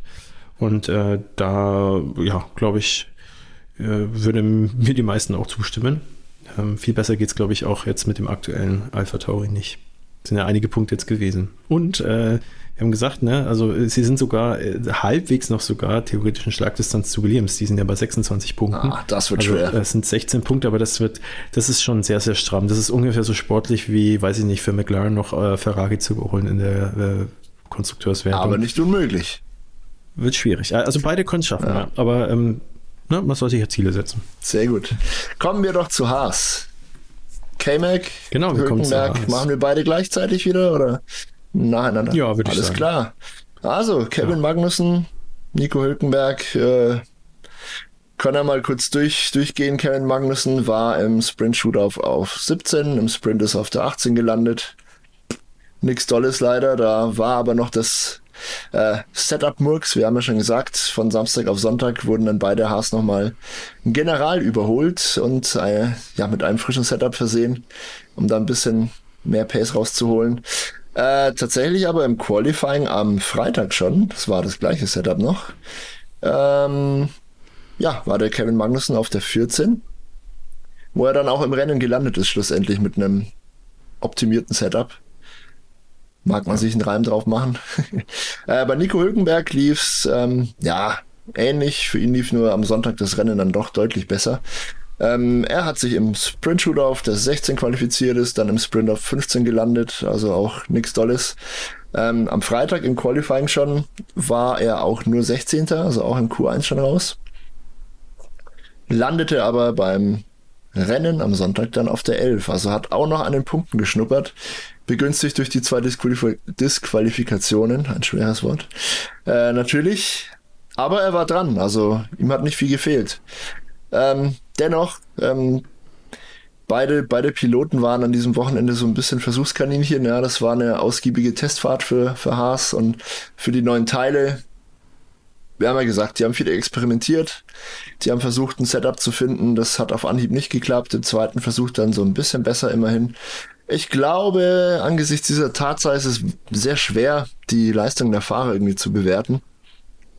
Äh, weil man nicht so richtig sagen kann, was, was hat der Fahrer jetzt dazu getan, äh, wie viel ist denn im Auto wirklich drin jetzt, ähm, wie viel Potenzial ist noch da, wie viel kommt da noch. Ähm, ich sehe aber beide eher auf der Seite von wegen, ja, doch, haben sie gut gemacht. Gerade Kevin Magnussen ähm, ist im Q2 gelandet, letztendlich am Freitag mit dem ja, Basis-Setup, das eigentlich Quatsch war. Das muss man ihm anrechnen. Dem Nico Hülkenberg rechne ich eher gut an, dass er im Rennen ja knapp an den Punkten vorbeigeschlittert ist nur. Da ging es dann für ihn gut. Ich würde wohlwollend beiden Piloten sieben Punkte geben an diesem Wochenende. Mache ich auch. ja, ich mach's Ja, ich mach's kurz. Ich äh, gehe da komplett mit, was du gesagt hast. Ähm, das ist äh, schwierig auch äh, so ein bisschen zu bewerten, äh, wo steht Haas jetzt eigentlich mit dem Auto, aber ähm, das, dass sie ja relativ ähnliche Performances äh, abgeliefert haben. Ähm, ja, äh, die, die jetzt keine Bäume ausgerissen haben, aber halt, ne, wie du schon gesagt hast, die, die, das neue Auto muss man oder die Upgrades muss man auch erstmal ja. verstehen. Ja, also ich würde da jetzt der Fairness halber auch beiden sieben geben. Ähm, womit wir bei Alfa Romeo wären, und zwar bei Valtteri Bottas und bei Joe Guanyu. Die waren auch gar nicht mal so weit auseinander. Ähm, wenn wir bei Bottas anfangen, 18. im Sprint-Shootout, 16. im Sprint. Zum Vergleich Joe Guanyu, 15. im Sprint-Shootout, 17. im Sprint, wobei äh, da hätte er eine 5-Sekunden-Strafe bekommen. Mhm. Das heißt also, da wäre er vielleicht äh, vor Valtteri Bottas eigentlich effektiv gelandet. Und in der Qualifikation war Joe Guanyu 12., Valtteri Bottas 13. Und äh, die haben die Plätze getauscht im Grand Prix mhm. dann am Ende. Also 13. Guanyu und 12. Bottas. Ja, sind wieder mal relativ nah beieinander, was man ja relativ oft auch bei denen hat. Ja. Also Guanyu sehr nah dran am Finnen. Ja, aber auf beide trifft ein bisschen zu, was ich zu Daniel Ricciardo auch gesagt habe, Daniel Ricciardo vorhin. Ähm, relativ anonymes Wochenende, man hat wenig gesehen von denen. Äh, gefühlt war es jetzt auch einfach wieder ein Rückschritt. Ja. Es lief ja doch in den letzten Rennen besser. Waren ja ganz gut dabei. Äh, noch doppelt gepunktet, kürzlich noch. Ein, ein Highlight der Saison und dann, ja, irgendwie lag ihnen die Strecke nicht. Vielleicht haben sie auch kein gutes Setup gefunden. Vielleicht waren sie auch zu konservativ. Da werden wir ja dann sicher gleich noch im Zusammenhang mit den Disqualif Disqualifikationen, ich kann es schon wieder nicht aussprechen, was ist da los? Im Zusammenhang mit den Disqualifikationen äh, drüber sprechen, äh, inwiefern das Setup da einen Beitrag dazu leistet. Vielleicht waren beide Alfa Romeo einfach auf der sicheren Seite, was die Bodenfreiheit angeht. Das kostet natürlich Performance. Ähm, Kurzum, die hatten aber beide weder im, im, Sprint noch im Rennen irgendwas zu melden. Und sind wir mal ehrlich, ohne die Disqualifikationen, ein schönes äh, Wort, das ich jetzt doch besser aussprechen kann, ähm, ja, wären sie halt wirklich im, im, letzten Drittel irgendwie gelandet, so auf 14, 15, 16 rum. Da, wo sie halt meistens auch leider rumfahren, muss man sagen. Ähm, ja, anonymes Wochenende ohne wirkliche Highlights. Ich würde da auch beide Fahrer gleich bewerten ähm, und gebe beiden fünf Punkte. Wie siehst du's? du ja, haderst, du haderst. Also, naja, ja, ich, ich hätte jetzt instinktiv irgendwie wahrscheinlich beiden sechs Punkte gegeben. Mach doch. Mm, ich gebe, nee, mache ich nicht. Äh, ich gebe ich geb Bottas sechs Punkte und Joe fünf Punkte wegen der fünf Sekunden Strafe. Oh der sich eingefangen hat. Fair enough. Das, äh, fair enough. Ja. Fair enough. Kann man machen. Hat ihm den, den Sprint versaut und gut hätte wahrscheinlich jetzt nichts gebracht, weil er mit den Punkten haben beide nichts zu tun gehabt. Aber ja, ähm, kann man so langsam, ja, er ist ja auch kein Rookie mehr. Ähm, so ein bisschen. Da muss man Maßstäbe anlegen. So ein bisschen, ja. Williams. Williams. Alexander Albon und Logan Sargent. Alex Albon durchgehend Platz 9 mit Ausnahme von der Qualifikation, wo er 18 als 18. sich qualifiziert hat. Tatsächlich Sprint Shootout, Sprint und Grand Prix, Platz 9. Also der ist der Mr. Consistency Mr. sozusagen. Ja, und äh, ähnlich eigentlich bei Logan Sargent, äh, weniger erfreulich. 20. Äh, Sprint Shootout mit anderen Worten letzter, vorletzter im Sprint, 19. Qualifikation, 20. Aber, aber im Grand Prix 10. geworden. Zugegebenermaßen, nachdem Leclerc und äh, Hamilton äh, disqualifiziert wurden. Aber erster Punkt in der Formel 1 bei seinem Heim Grand Prix. Und er ist auch gut gefahren. Also ja. ähm, das muss man an der Stelle auch mal sagen. Und äh, entsprechend bin ich jetzt mal gespannt, was du den beiden an Punkten gibst. Ja, äh, ich auch. ich weiß es noch nicht. Schauen wir mal. also lass, lass mal mit Alex Alban anfangen. Der, der ist ein bisschen mhm. leichter zu bewerten. Der war nämlich saustark unterwegs. Ähm, was das Problem im Quali war, weiß ich ehrlich gesagt nicht mehr. Ich glaube aber auch da waren Track Limits irgendwie ein Faktor glaube, auch ihm wurde die schnellste Runde aberkannt. Ähm, bin mir nicht sicher, warum er so weit hinten gelandet ist. Aber Sprint Shootout, Sprint und, und Rennen äh, war er wieder bockstark und immer in der Nähe von den Punkten oder im, Grand Prix dann am Ende des Tages sogar drin. Hat wieder zwei Punkte geholt, ähm, hat sich keinen keinen Schnitzer geleistet, war irgendwie immer immer auf der Höhe. Also der fährt wirklich eine sehr, sehr, sehr gute Saison und hatte auch ein sehr, sehr gutes Rennwochenende in den USA. Ihm gebe ich dafür direkt mal einfach neun Punkte. glaube, hätte er noch das Qualifying gut hinbekommen, müsste ich die 10 wahrscheinlich zücken. Also äh, so oder so, Top-Leistung von Alex Albon mal wieder. Der empfiehlt sich wirklich für hohe Aufgaben. Mal sehen. Äh, und endlich, endlich kann man über Logan Sargent auch mal Positives sagen. Ähm, er war selber schon nach dem Rennen, noch, noch bevor er überhaupt wusste, dass er noch einen Punkt kriegt, sehr angetan. Ähm, er hatte Probleme am Samstag, der lief nicht gut für ihn, hat er auch selbst zugegeben. Umso stolzer war er dann darauf, dass er den Turnaround geschafft hat, ja, wie die Angelsachsen zu sagen pflegen, dass er sich deutlich vom Samstag auf Sonntag gesteigert hat und tatsächlich ähm, auch am Ende des Rennens noch, bevor ich wusste, dass es ein Punkt wird, dachte ich mir schon, boah, dem, dem muss man wirklich viele Punkte geben. Er war sehr, sehr knapp an Alex Albon dran und zwar die ganze Zeit. Das ganze Rennen über war wirklich mehr oder weniger im Windschatten von, von seinem Teamkollegen unterwegs. Und das ist genau das, was äh, seine Mannschaft auch von ihm fordert. Ja. Er muss sich rantasten. Die Pace, hat er auch selber gesagt, die Pace war eigentlich nach der Sommerpause schon immer da. Er hat nur die Wochenenden nicht zusammenbekommen. Hier ein Fehler, da ein Fehler, dort ein Unfall, immer ein bisschen unglücklich. Aber am Ende des Tages ist er immer mit null Punkten heimgefahren. Er hat sich davon aber nicht unterkriegen lassen und hat jetzt endlich mal ein gutes Rennen zumindest hinbekommen. Das ganze Wochenende war noch nicht sauber. Endlich seinen ersten Punkt geholt dann. Glücklich durch die Disqualifikation. Äh, aber ich hoffe mal sehr, dass das so ein bisschen den Knoten jetzt auf, aufmacht bei ihm, dass der Knoten da aufgeht und dass er jetzt ein bisschen mehr Selbstbewusstsein kriegt und sieht, ja, ich kann's ja, ne? Ich kann wirklich ein ganzes Rennen lang mit dem wirklich hervorragenden Alex Albon mithalten und da gut mitfahren. Wenn ich das jetzt einfach immer mache, dann kommen die Punkte und, und äh, die Resultate ja von ganz allein. Es werden jetzt wahrscheinlich immer Punkte werden, dazu ist der Williams noch nicht konst konstant stark genug, aber solange er immer im Windschatten von Albon unterwegs ist, passt es ja.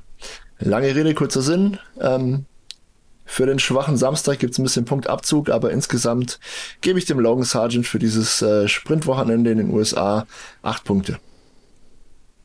Und jetzt kommst du. Und was war bei Albon nochmal? Albon habe ich neun gegeben. Ja, okay. Ähm, würde ich tatsächlich eigentlich auch äh, so mitgehen. Neun für Albon, acht für Sargent. Ich würde Sargent gerne neun geben, vielleicht sogar Vielleicht sogar 10 für, wenn man nur das Grand Prix-Wochenende äh, sehen würde, aber nur den so, Grand Prix das machen wir nicht. ja, ja, genau, nur den, ja, ja. meine ich, ja, Entschuldigung. Nur den Grand Prix. Aber ähm, ja, man muss äh, die Küche im Dorf lassen. Er hat äh, beim Sprint-Shootout, Sprint und in der Qualifikation wieder nichts gerissen. Ähm, und äh, so fair muss man sein, das äh, geht wesentlich besser. Da muss das auf jeden Fall auch nochmal in den Tritt kommen. Aber ähm, wirklich, also Respekt im Rennen, äh, das, den Sprung hätte ich ihm nicht zugetraut, dass er da wirklich, er ist ja am Ende ein, eine Sekunde hinter seinem Teamkollegen. Ja, sag doch, im Windschatten. Im genau, DRS-Fenster also sogar fast. Im, Im DRS-Fenster, ja. ja. Also das, äh, ja, fast genau, 1,2 Sekunden waren es dann im Endeffekt, 1,25 Sekunden, aber Respekt, ne? Also nach einem kompletten Rennen 1,25 Sekunden hinter einem Alex Albon. Das zeigt, dass er, so wie du es gesagt hast, es eigentlich in sich hat. Jetzt muss er nur ja. das Vertrauen äh, in sich gewinnen und das Ganze halt hoffentlich dauerhaft äh, auf die Straße ja. bringen und halt nicht in Lance Stroll-Manier äh, so, ne, irgendwie manchmal Bäume ausreißen, dann wieder 20 ja. Rennen irgendwie im Durchschnitt ja. versumpfen. Ich erinnere gern nochmal dran. 2020 äh, sind Long Sargent und Oscar Piastri in der Formel 1 zusammen, äh, Formel 3 zusammengefahren und haben sich ein sauspannendes äh, Kopf-an-Kopf-Rennen um den Titel geliefert damals. Also wenn man sich jetzt anschaut, wo Oscar Piastri jetzt so rumfährt, äh, ungefähr das hat Logan Sargent im Prinzip auch drauf. Er muss es halt wirklich ja. nur zusammenbringen. Also ich drücke ihm die Daumen, dass er es schafft. Ich glaube, es wäre für ihn natürlich super gut. Äh, es wäre aber auch für die Formel 1, glaube ich, gut, wenn wir einen ja, konkurrenzfähigen US-Amerikaner in dem Cockpit hätten. Ja, schön wäre es auf jeden Fall. Da bin ich mal gespannt. Und das äh, gab es ja eigentlich so gesehen, ja, recht selten, dass dann äh, starke US-Fahrer. Da muss man lange war. zurückgehen, Leider, aber es gab ja. überraschend viele mhm. US-Weltmeister tatsächlich. Mhm. Habe ich mal geguckt, aber das ist schon lange also, her. Ist, ist eine Weile her, ja, ja. Ja, damit springen wir zu Alpine und zwar äh, dem französischen Team, dem Team mit den zwei französischen Fahrern, das aus Frankreich kommt, französischen Motor hat, also französischer geht es nicht mehr. Und äh, die äh, sind ja schon seit einiger Zeit mehr oder weniger im Formationsflug unterwegs. So auch eigentlich weitgehend äh, an diesem Wochenende. Und zwar Pierre Gasly ist äh, im Sprint-Shootout 10. geworden, Esteban Ocon 13. Im Sprint ist Gasly 7. geworden, Esteban Ocon 11. Da waren sie noch relativ weit auseinander im Vergleich, im Vergleich zu den anderen Tagen oder äh, ja, Streckenevents in der Qualifikation am Freitag Gasly 7, Ocon 8. Ocon haben wir ja schon vorhin thematisiert, ist äh, leider nicht ins Ziel gekommen. Ja. Der hat sich ja sein Auto beschädigt, da konnte er jetzt nicht so viel dafür. Und äh, Gasly aber Platz 6 und das wird Ocon wahrscheinlich wurmen, weil äh, der wäre wahrscheinlich auch um den Dreh ins mhm. Ziel gekommen, wenn ein fehlerfreies Rennen gefahren wäre.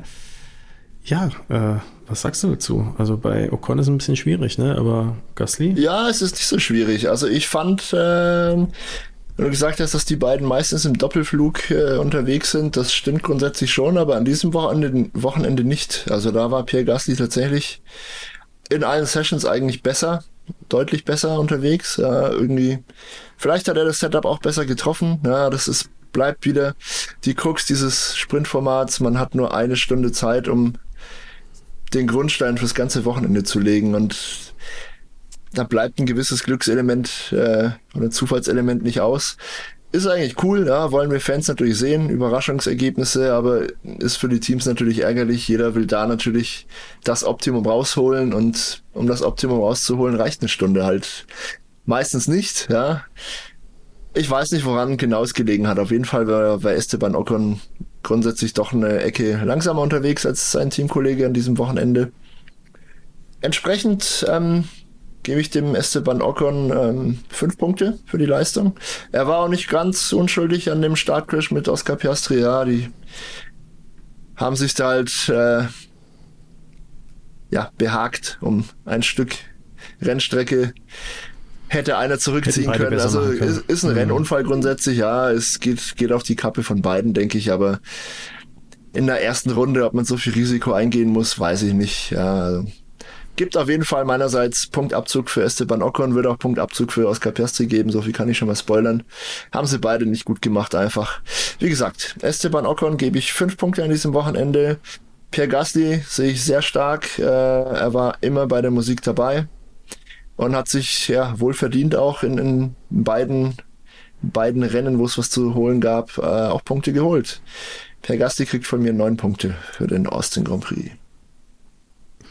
Ja, Esteban Ocon äh, bekommt tatsächlich von mir äh, etwas weniger äh, als bei dir. Also ich glaube, du hast fünf mhm. gesagt, ich äh, gebe ihm vier. Denn äh, der Alpine ist aktuell tatsächlich in einer guten Verfassung. Ja, da kann man einiges rausholen, wie Herr Gasly gezeigt mhm. hat. Und äh, ja, er war im Sprint-Shootout fast eine halbe Sekunde langsamer als Pierre Gasly scheint da einfach ein bisschen ja, Anlaufschwierigkeiten zu haben. Eventuell, ich weiß es nicht. Vielleicht liegt die Strecke nicht, wie dem auch sei. Ähm, er hat auf jeden Fall äh, den schlechteren Job gemacht an dem Wochenende. Ja, ist ausgeschieden, kann man jetzt drüber streiten, ob da, ne, wie viel da ähm, auf seine Kappe geht oder nicht. Trabi Sideboards, die Trabi Sideboard waren schuld. Das, ja. Aber bei Gasly, äh, der hat sich halt äh, raushalten können aus solchen Scharmützeln. Und äh, Platz 6 äh, bedeutet auf jeden Fall gute Punkte, gerade für Alpine. Äh, und dementsprechend, ja, 4 für Ocon. Und äh, Gasly würde ich tatsächlich 8 geben. Alles klar. Also einen schlechter als ich, beide.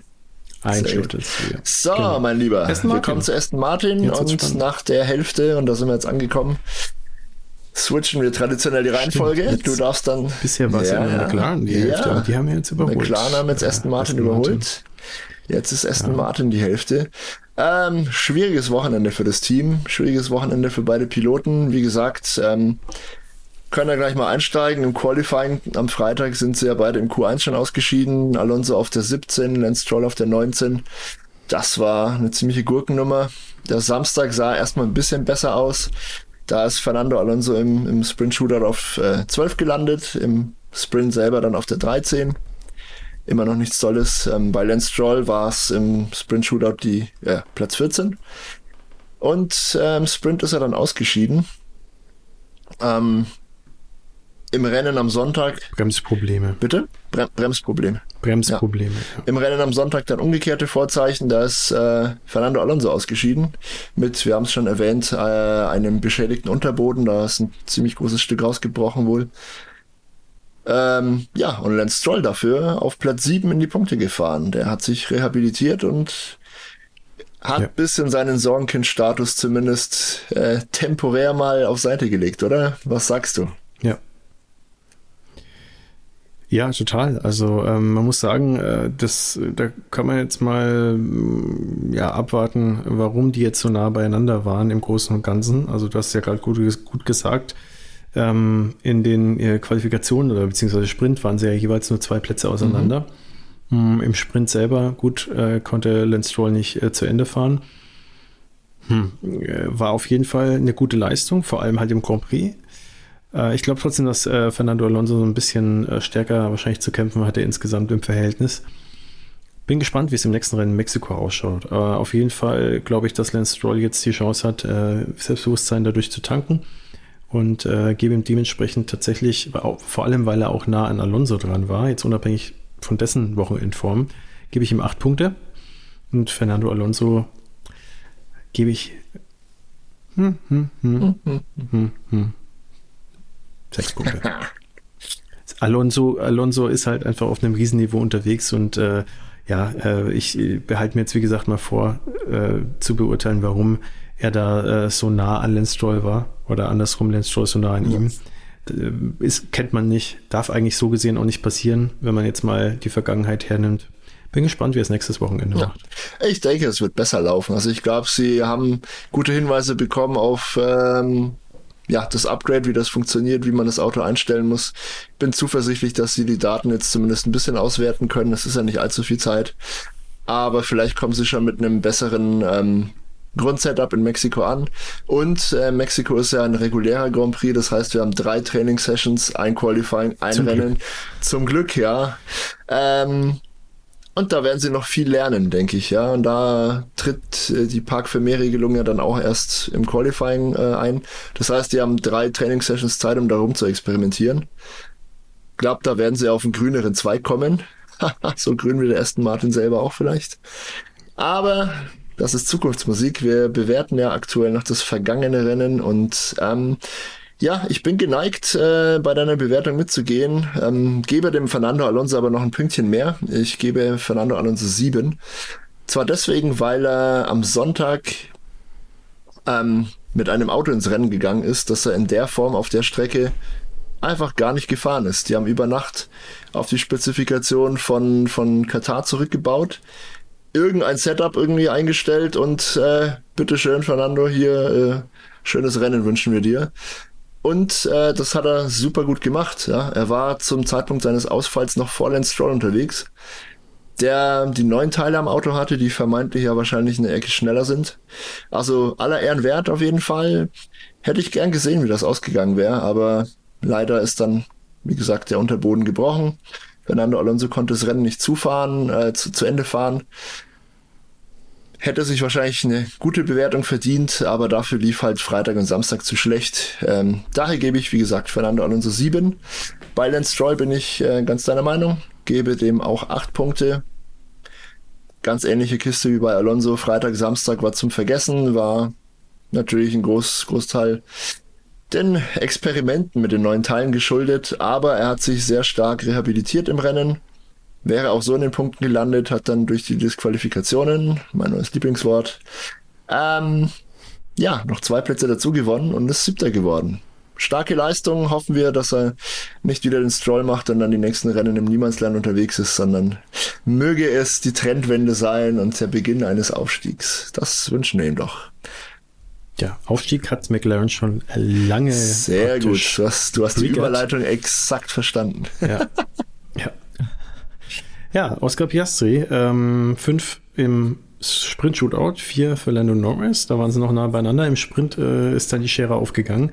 Piastri nur Zehnter, Norris äh, hat seinen vierten Platz halten können. In der Qualifikation, ja, äh, Zehnter Piastri, zweiter Norris, da auch äh, großer Abstand und ja, Piastri musste ja dann sein Auto abstellen im Grand Prix und Norris ist auch wieder Zweiter geworden. Also Norris tatsächlich äh, bei beiden Rennen äh, in der äh, praktisch Konstellation ins Ziel gegangen oder auf der Position, von der er ausgestartet ist. Piastri, hm, hm. nicht. nicht ganz. Ja. Wie bewertest du die ganze Sachlage hier mal? Ich, ja, darf ich ja gleich ja, machen. Ja. Also ich, er wird äh, recht, recht flux machen eigentlich. Ähm, ich bin der Meinung, dass äh, Lando Norris eigentlich das Maximum rausgeholt hat. Äh, dementsprechend gebe ich ihm tatsächlich eine 10 von 10 an diesem Wochenende. Lando! Ähm, tolles äh, Sprintwochenende, äh, super Qualifikation vor allem und äh, ja, im Grand Prix profitiert von Hamiltons Ausscheiden, aber ähm, das schmälert ja nicht seine le eigene Leistung. Ähm, ich glaube äh, tatsächlich, dass die Kombination Hamilton und Mercedes äh, an diesem Wochenende einfach grundsätzlich stärker war ähm, und äh, Norris da einfach nicht mehr rausholen konnte. Ja, aber das Maximum hat er rausgeholt. Deswegen Piastri zum ersten Mal wirklich mit einem eher problematischeren Wochenende. Teilweise liegt es an ihm, teilweise äh, kann er vielleicht auch nicht so viel dafür, ähm, aber er ist, es ist seine Rookie-Saison, Nummer eins. Äh, er ist gar nicht viel jünger eigentlich als mhm. Norris, ne? Ist, glaube ich, nur ein ja. Jahr jünger. Ähm, dementsprechend, ja, ist es wirklich eher die Erfahrung ähm, und gar nicht so das Alter, ähm, das die beiden trennt. Und äh, ich gebe ihm, weil es halt im Vergleich zu seinen anderen Wochenenden schon eine ganze Ecke schlechter gelaufen ist, was wie gesagt okay ist, gebe ich ihm diesmal nur 5 von 10. Cool, alles klar. Ähm, was mache ich denn? Ja, Lando Norris, du hast es schon gesagt, er ist das Maximum rausgeholt, war sehr stark unterwegs. Ähm, gerade der Start und der erste Stint im Grand Prix am Sonntag war bärenstark. Also er hat den Start gewonnen gegen Leclerc und hat sich dann wirklich souverän abgesetzt. Ähm, die Strategie hat ihm da ein bisschen einen Strich durch die Rechnung gemacht. Ich glaube gar nicht, dass der Mercedes mit, mit äh, Hamilton so viel schneller war. Vielleicht ein bisschen, aber ich denke, er hätte sich vielleicht verteidigen können, wenn das strategisch ein bisschen gleicher gelaufen wäre. Aber das war ja die Würze in dem Rennen. Also wir haben unterschiedliche Strategien ja. gesehen und die sind dann am Ende eben unterschiedlich ausgegangen. Das, das hat das Rennen spannend gemacht, auch richtig gut. Trotzdem hat es ja dann am Ende gereicht für Platz zwei für Lando Norris. Wie gesagt, viertes Podium in Folge. Hat sich super qualifiziert. Auch der vierte Platz, äh, der vierte, nee, Moment der, ja, der vierte Platz im Sprint-Shootout, so mhm. war's. Genau. Er sieht schlechter aus, als er eigentlich war, weil er war ja wirklich nur eine Zehntel hinter Verstappen, also ein Hauch von nichts. Dass dazwischen halt ja. noch Leclerc und Hamilton waren, war halt einfach wirklich sauknapp da vorne. Mit einer Zehntel, naja, kannst ja manchmal trotzdem Zweiter sein. Hat halt nicht gereicht diesmal, aber war trotzdem eine super, super Leistung auf jeden Fall. Dass er Vierter geworden ist im Sprint war ein bisschen schade, aber das haben wir auch schon einschlägig äh, thematisiert. Das war im Prinzip eine Prozession ohne große Ereignisse. Ähm, kurzum, Lando Norris kriegt auch von mir zehn Punkte. Er hätte es eigentlich kaum besser machen können an diesem Wochenende. Eigentlich gar nicht. Bin mir sicher, dass er das Maximum rausgeholt hat aus dem McLaren. Ähm, nicht zu Oscar Piastri. Für den lief's ja ah, im Quali war, war da auch was mit Track Limits? Warum war er nur Zehnter? Weißt du da was? Ich habe es nicht mehr im Kopf. In der Qualifikation, äh, äh, also du meinst jetzt das äh, Sprintrennen? Nee, ne? ich meine Qualifikation, Qualifikation am Freitag. Die Qualifikation ist ja auch Zehnter geworden, ja, genau, genau das stimmt. Ähm, ich äh, schau mal ganz kurz nach. Ja. Spielt ja keine Aber, Rolle. Das äh, Entscheidende ja. ist, dass es in beiden Rennen halt nicht gut lief. Er war zweimal in Startkollisionen verwickelt, die ihm halt besseres Ergebnis verwehrt haben. Im, im Sprint selber, haben wir ja gerade schon gesagt, hat einen Schlag auf den Reifen bekommen. Äh, ich gehe schwer davon aus, dass dann die Lenkung irgendwie verzogen war oder das Auto grundsätzlich einfach ein bisschen ja, schief, ist er schief stand. Genau, das ging dann nur zurück für ihn. Das war schade und bitter mit anzusehen, aber passiert eben. Da hätte es vielleicht besser machen können, dafür am Sonntag daraus lernen, hat er leider auch nicht ganz gemacht. Wie gesagt, äh, der Zwischenfall mit Piastri und Ocon würde ich als Rennunfall sehen, beide Fahrer zu gleichen Teilen irgendwie ja, dran beteiligt. Das muss nicht unbedingt sein. Ähm, ich überlege gerade, wie streng ich da mit ihm bin, weil du hast schon gesagt, es ist immer noch seine Rookie-Saison und es waren zweimal halt Zwischenfälle, die hätten auch gut ausgehen können. Ja, bis, bisschen Glück beim Zusammentreffen, beim Aufschlag und dann passiert da gar nichts und es geht einfach heiter weiter das Glück war ihm nicht hold. Ähm, dafür, dass er trotzdem eigentlich einen guten, ja, gutes äh, Sprint-Shootout hatte. Da war er ja dran an Lando Norris. Also im Prinzip war das Tempo schon da. Er hatte einfach Pech in den Rennen und ist dann eben ausgeschieden im Grand Prix. Ähm, ich gebe ihm mal sechs Punkte. Will nicht ganz so streng mit ihm sein. Dann äh, springen wir zu Charles Leclerc, äh, beziehungsweise zu Ferrari und Charles Leclerc und Carlos Sainz. Ja, ähm, Sainz war ja eigentlich die letzten Wochen in Ausnahmeform. Dieses Mal hat er den kürzeren gezogen und zwar durchgehend. Charles Leclerc Sprint Shootout Platz 2, Sainz Platz 6, äh, Charles Leclerc Sprint Platz 3, Sainz Platz 6, Charles Leclerc Qualifikation Platz 1, Sainz Platz 4 und Charles Leclerc, ja, hm. aufgrund seiner schlechten Strategie Platz 6, Sainz Platz 3 und Charles Leclerc dann ja noch disqualifiziert worden, wobei da liegt es ja eher am Team. Ja. Tja, und ich darf auch gleich bewerten. Du ne? musst also, sogar. Carlos Sainz äh, hat auf jeden Fall das Teamduell sehr klar verloren gegen seinen Teamkollegen. Also das führt auf jeden Fall schon mal aus meiner Sicht zu einer Abwertung. Äh, man muss aber auch sagen, dass Ferrari wahrscheinlich jetzt nicht sehr viel mehr im, in den Rennen äh, hätte performen können. Ähm, Im Grand Prix ist er dann ja Vierter beziehungsweise dann nee Dritter geworden. Sainz ist Stimmt, eigentlich Vierter geworden, ist dann auf die drei aufgerückt. Genau, ja. so, mhm. Ja, ja, genau. Also ähm, das wäre auch, glaube ich, auch schon das Maximum. Also ähm, na, Hamilton ist ja disqualifiziert worden. Ähm, und man muss noch dazu sagen, wahrscheinlich hätte er auch da im Grand Prix den kürzeren gezogen gegen Charles Leclerc. Ähm, der war halt auf seiner komischen Einstop-Strategie unterwegs. Das hat ihm natürlich dann äh, sowieso das Rennen weitgehend gekostet mhm. schon. Und deswegen würde ich sagen, Carlos Sainz der klare Verlierer im Ferrari-internen Duell äh, diesem Wochenende. Dem gebe ich tatsächlich deshalb nur 5 von 10. Ähm, ja, äh, Entschuldigung, 6 von 10. Wenn ich nochmal pfeife, gibst du ihm dann 7? Nee, nee, die, die gebe ich ihm nicht, äh, weil, äh, weil er hat, äh, er, hat einen, er hat einen guten Job gemacht.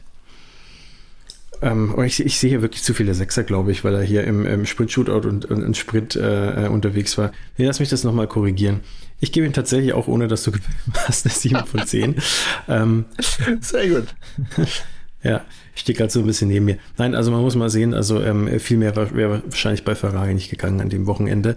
Und das bisschen mehr, was äh, gegangen ist, hat Charles Leclerc äh, sozusagen auf die Strecke gebracht. Der ähm, ja, hat einfach, dadurch, dass er halt ein Ausnahmequalifier in den allermeisten Fällen ist, äh, da halt profitieren können. Ähm, wobei auch das ein bisschen verfälscht ist, weil ja Max Verstappen ja äh, im Sprint, äh, im Sprint äh, Nee, plötzlich in der Qualifikation äh, für den Sonntag, siehst du mal, da kommt man so leicht durcheinander, ähm, ja, so ein bisschen ins Klo gegriffen hatte.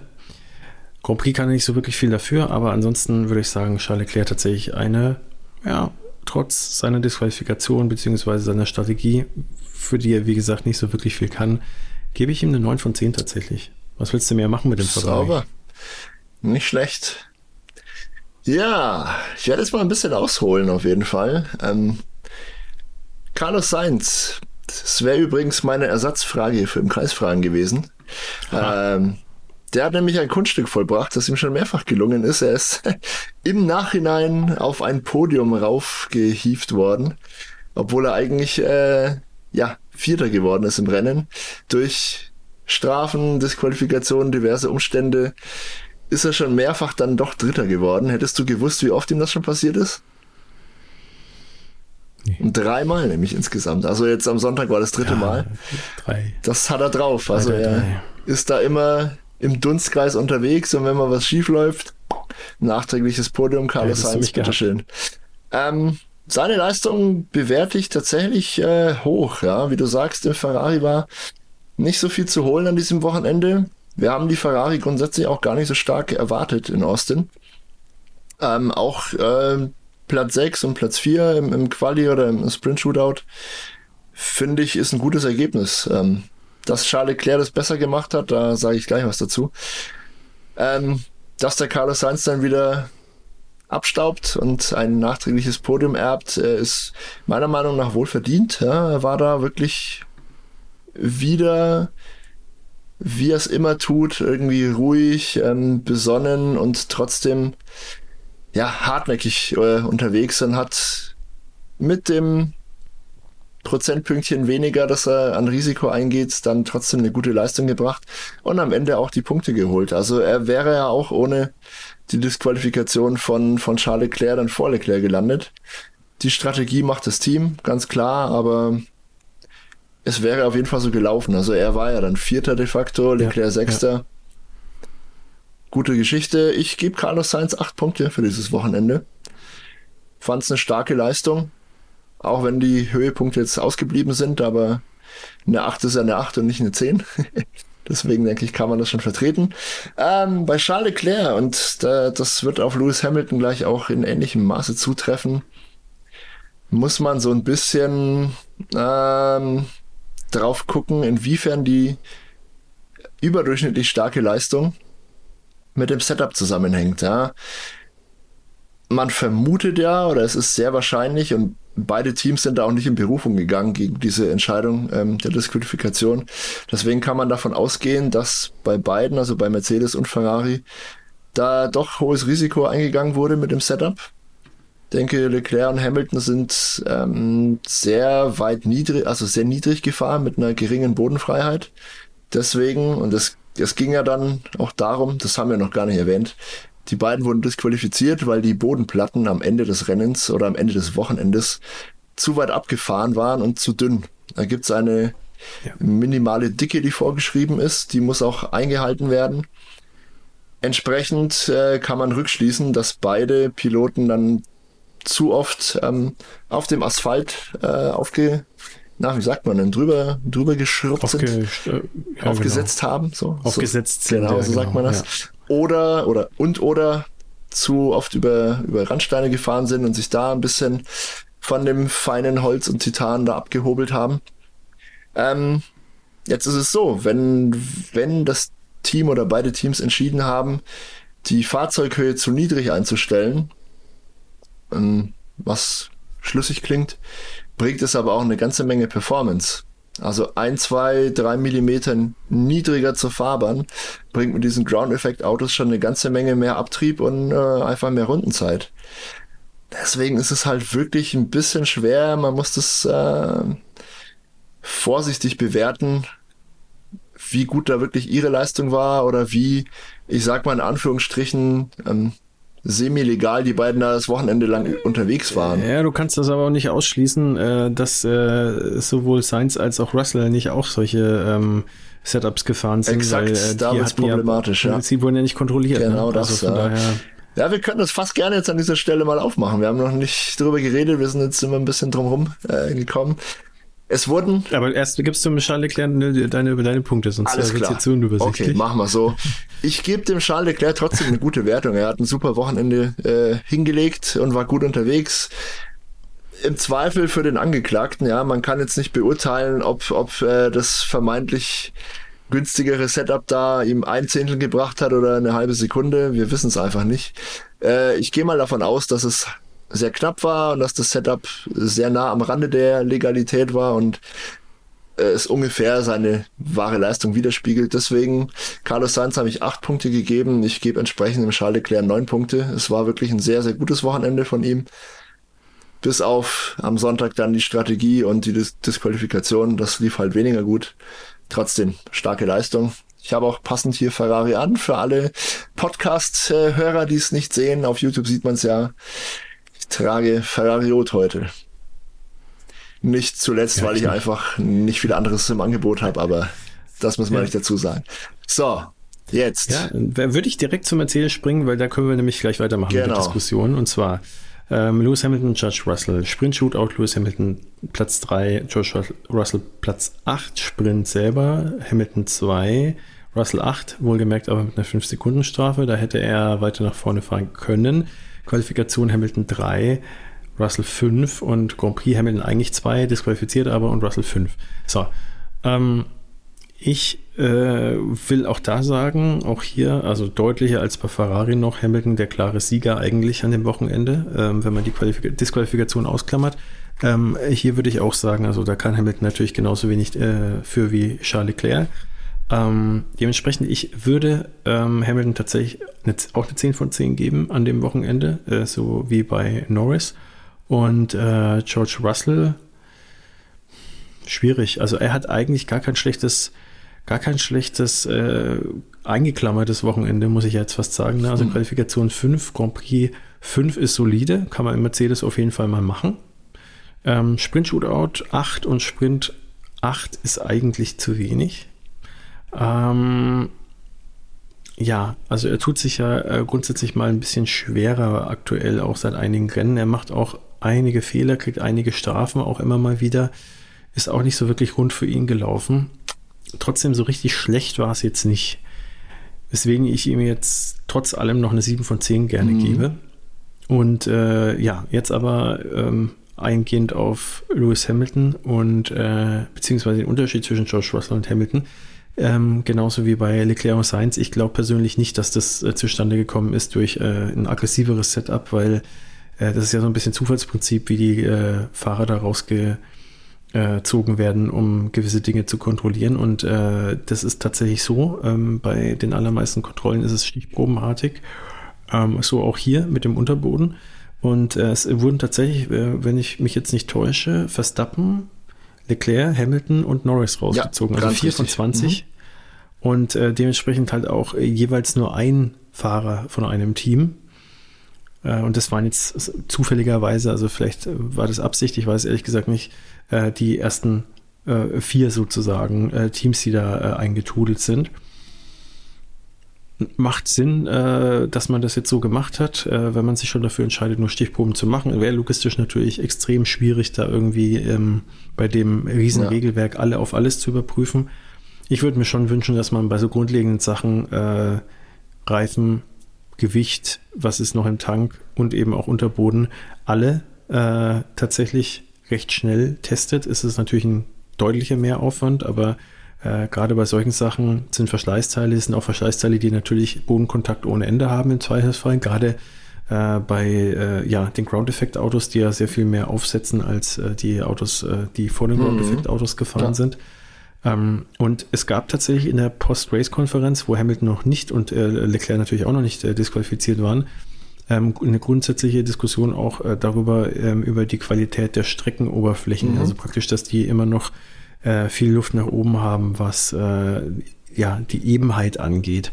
Gerade in Ostsee also gibt es ja un unheimlich viele Bodenwellen und die Fahrer ja. beschweren sich wohl schon seit einigen Jahren und es ist noch nichts passiert. Ja. Ähm, jetzt hat auch Max Verstappen sehr energisch und öffentlich das Wort ergriffen und hat ja, gemeint, genau. die müssen das jetzt einfach bitte neu asphaltieren bis nächstes Jahr. Es ist sehr schade drum, weil das Layout in Austin halt super geil ist, eine wirklich tolle Rennstrecke. Ähm, aber der Asphalt und die zahlreichen Bodenwellen sind nicht Formel 1 würdig. Auch äh, Nico Hülkenberg meinte schon übrigens nach dem ersten Training am Freitag, äh, dass er keine Ahnung hat, wie er das Rennen überstehen soll. Ihm war da wirklich speiübel, er, hat, er wurde wirklich komplett durchgeschüttelt.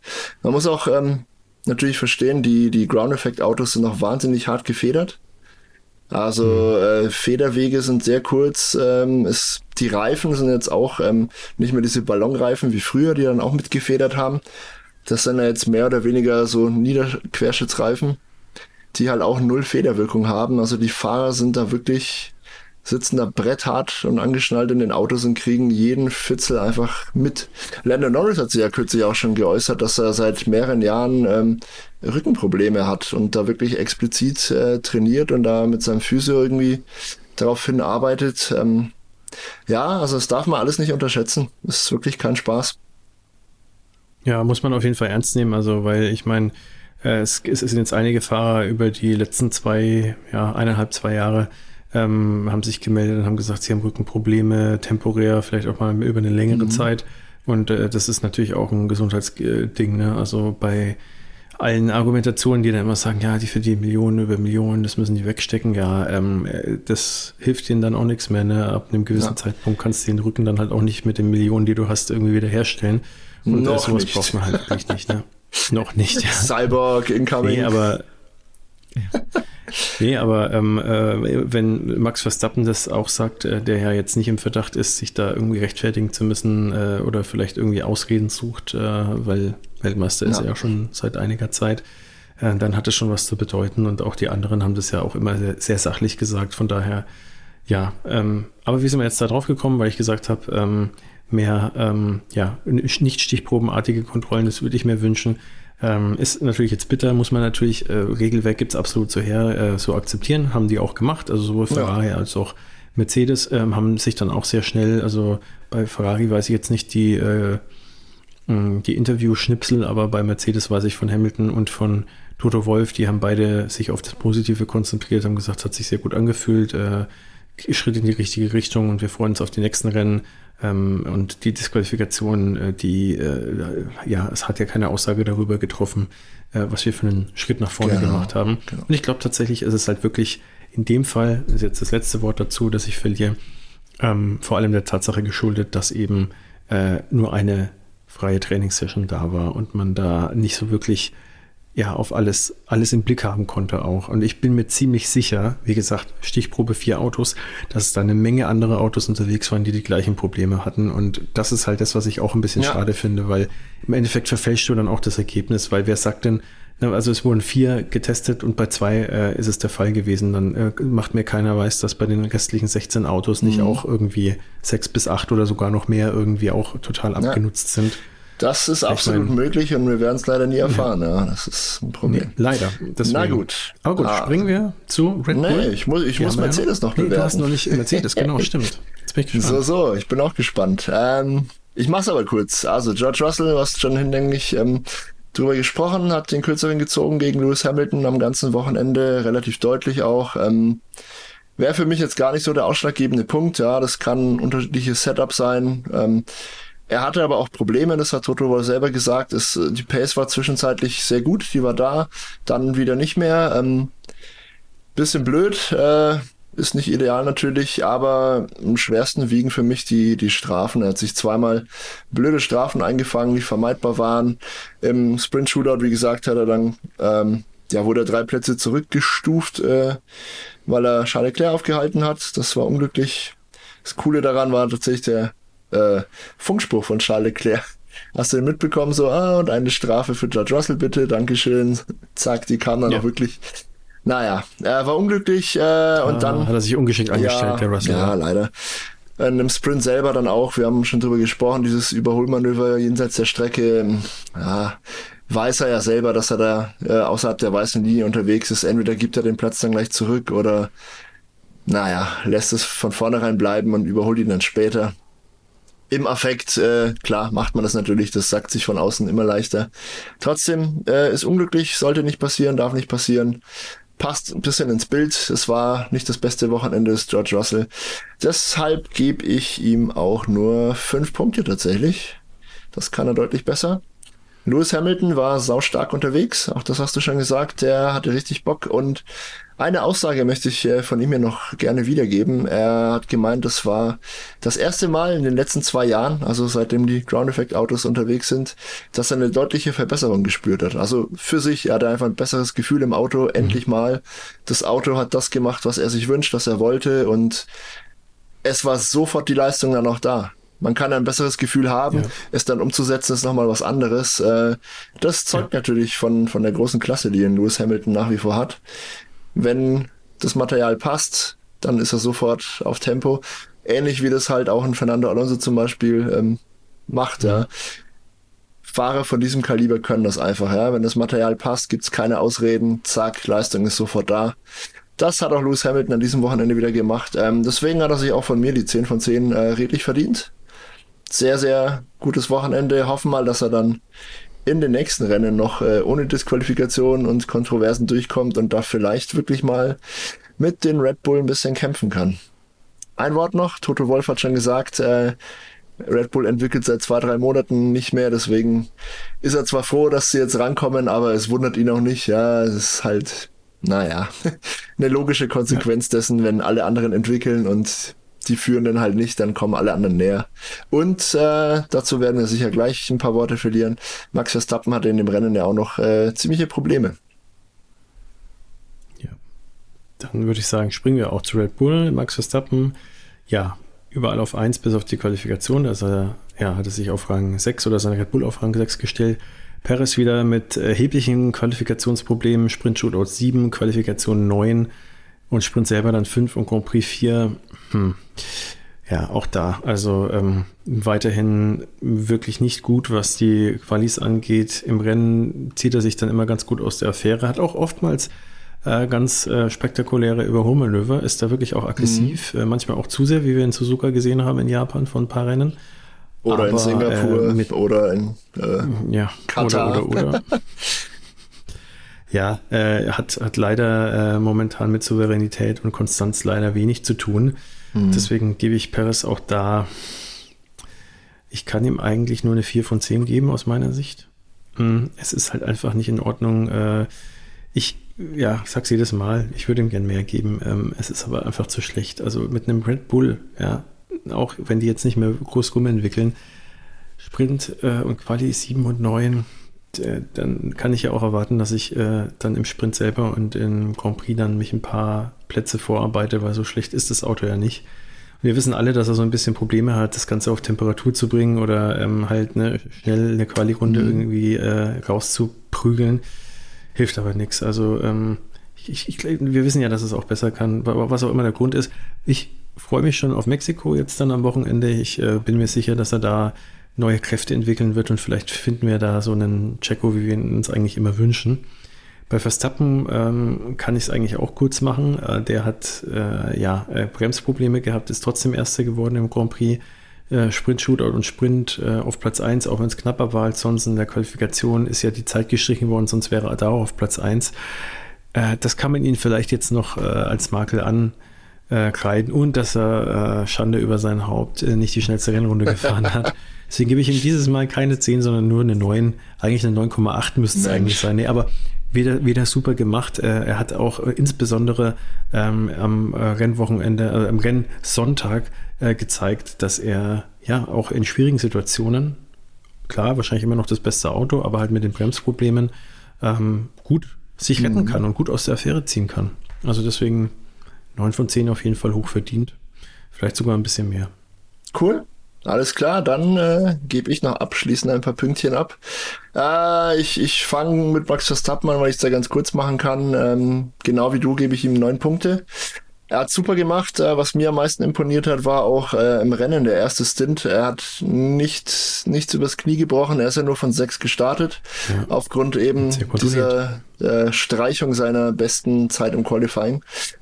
Ähm, er hat es ganz langsam angehen lassen, hat sich auf keine blöden Scharmützel eingelassen, er ist in keine Kollision verwickelt gewesen.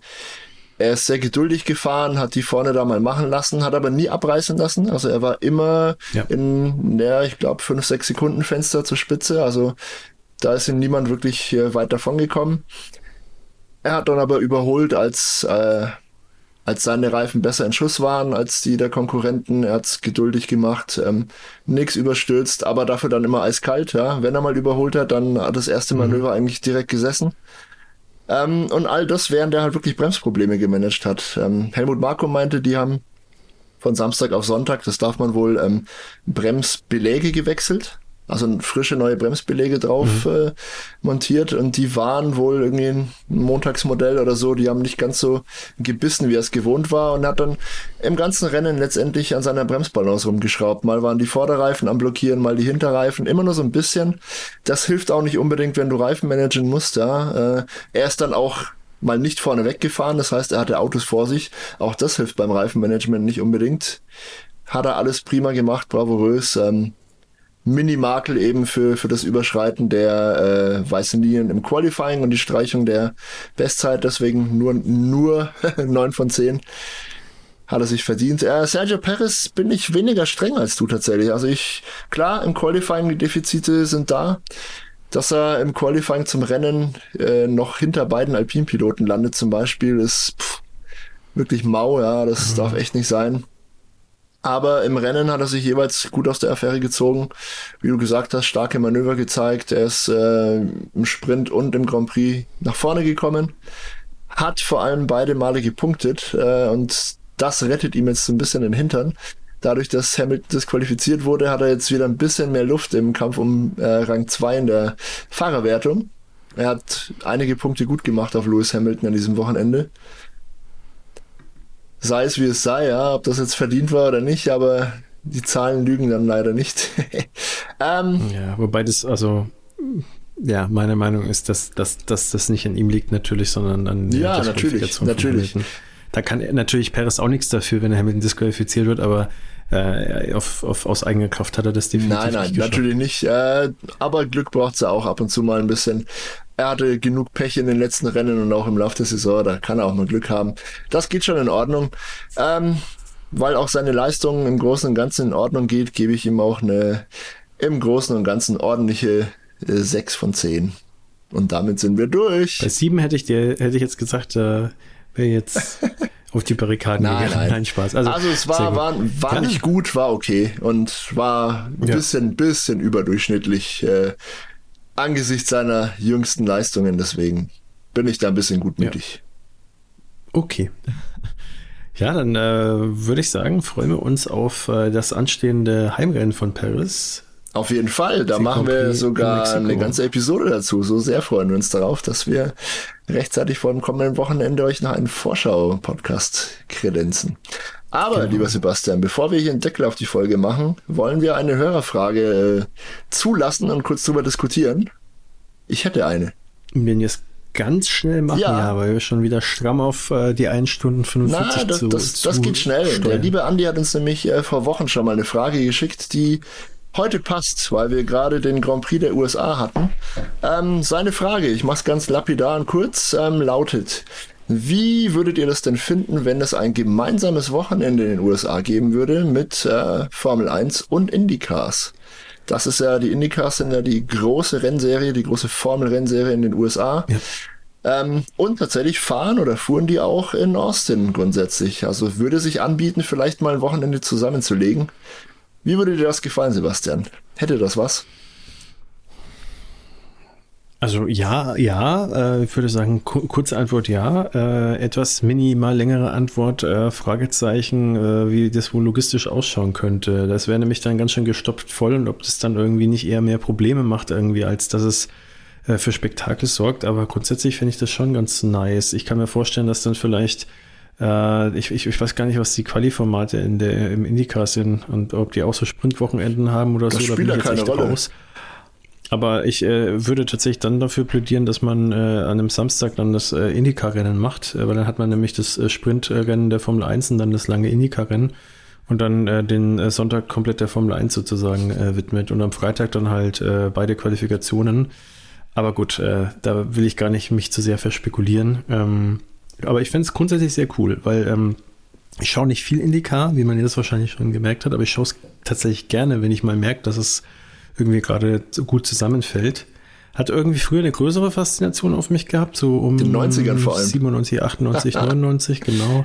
Weiß nicht, äh, da haben mir auch die Autos besser gefallen. Äh, die sahen nämlich noch ein bisschen mehr nach Formel 1 Autos aus als jetzt die jetzigen, mhm.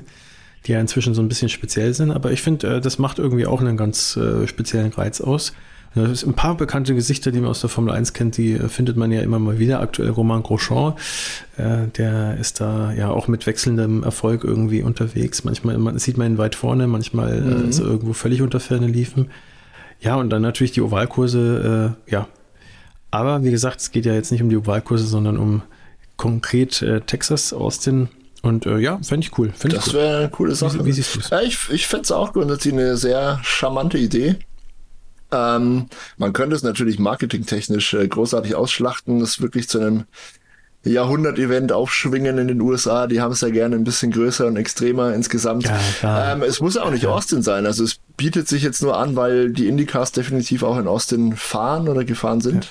Ich weiß es nicht, wie es aktuell da steht. Ähm, man könnte sowas auch in Vegas machen oder ne, irgendwo, wo sowieso. Solange es nicht auf einem Rundkurs, äh, Ovalkurs nee, ist, nee, das möchte ich nicht. Nee, sehen. das nicht. Die finde ich nämlich, äh, also sind irgendwie witzig und cool anzuschauen, aber es ist so gefährlich. Es ist für Formel 1 Autos auch nicht gedacht. Also das würde auch ja. nicht funktionieren. Ähm, weil du gerade schon erwähnt hast, äh, ich, ich würde mir dann gleich wünschen, dass es überhaupt kein Sprintrennen gibt dann an, an einem möglichen gemeinsamen Wochenende. Ja, ich glaube, äh, ich, ich bin auch nicht sicher, wie der Modus äh, bei den Indycars gerade ist, aber ich glaube, das würde sich schon vertragen, wenn einfach beide Serien nach ihrem normalen, ähm, ja, nach ihrem normalen Format äh, fahren, klappt das schon. Was man natürlich dann machen könnte, wäre eine Art Showrennen oder irgendwie ein Duell, ja, dass man keine Ahnung, zwei Piloten irgendwie äh, in ein aktuelles oder Vorjahres äh, Formel 1 und Indycar-Auto setzt und da vielleicht dann auch mal einen Fahrertausch macht, dass der Formel 1 Piloten Indycar steuern darf und umgekehrt und dass die sich da ein bisschen betteln. Ich glaube, den Amis Hat würde da genug ja. einfallen, auf jeden Fall. Äh, ja. Hätte, hätte echt was, ja. Wäre doch vielleicht echt mal eine Anregung, wenn sie es irgendwie vereinen lässt. Ich wäre total dabei und würde es mir gern anschauen. Schau mal, schau mal, mal. Das ist ein Stichwort, ja. Liebe Hörer. das ist die, die ja. wichtigste Frage. Schreibt uns doch gerne mal, ja, vor allem schreibt uns auch gerne äh, Hörerfragen, äh, wie zum Beispiel der liebe Andi und ein paar andere das ja auch immer ja. mal wieder machen. Äh, wir äh, nehmen das gerne mal auf. Äh, wir hatten es früher tatsächlich in jeder Folge drin, in jeder äh, Grand Prix Review. Und in Zukunft, ja, warum nicht? wenn ihr eine interessante Frage habt, wir recherchieren oder beantworten sie dann gerne, je nachdem, was wie, wie sie geartet ist. So, und dementsprechend, äh, last but not least, folgt uns auf Instagram, äh, schaut mal auf der Webseite vorbei, www.imkreisfahren.de. Äh, da schreibt Dave auch immer äh, ja etwas andere Grand Prix-Rückblicke, die sich von denen hier unterscheiden. Ist auch mal wert gelesen zu werden, definitiv. Und äh, wenn ihr es noch nicht gemacht habt, folgt uns auf eurer Lieblingspodcast-Plattform und abonniert uns auf YouTube, wenn ihr Lust habt. Hilft uns auf jeden Fall sehr, dass wir da auch äh, weiterhin äh, ja viele Leute und immer mehr Leute erreichen. Dave sagt immer so schön, geteilte Freude ist doppelte Freude. so ist es. Deswegen freuen wir uns jetzt auch gleich doppelt auf äh, das kommende Grand Prix-Wochenende. Ich würde sagen, Dave. Ja. Macht's gut, liebe Hörer, liebe Zuschauer. Gerne einen Deckel drauf. Ähm, das war's mit dieser Episode im Kreisfahren. Zu den USA haben wir jetzt genug Worte verloren. Wir blicken voraus auf Mexiko und machen das ja in einer separaten Folge, die dann auch bald auf äh, der Podcast-Plattform eures Vertrauens landet oder auf YouTube. Ihr werdet es sehen. Bewertet übrigens äh, auch gerne, wenn euch der Podcast gefällt oder auch wenn er euch nicht gefällt. Auch das hilft. Jede Interaktion ist Gold wert und nachdem wir das mit so viel Freude hier für euch machen, teilt doch unsere Freude mit eurer Freude, dann haben wir alle mehr davon. Und ja, mit diesen Worten sagen wir mal Tschüss, bis zum nächsten Mal. Ciao. Ciao.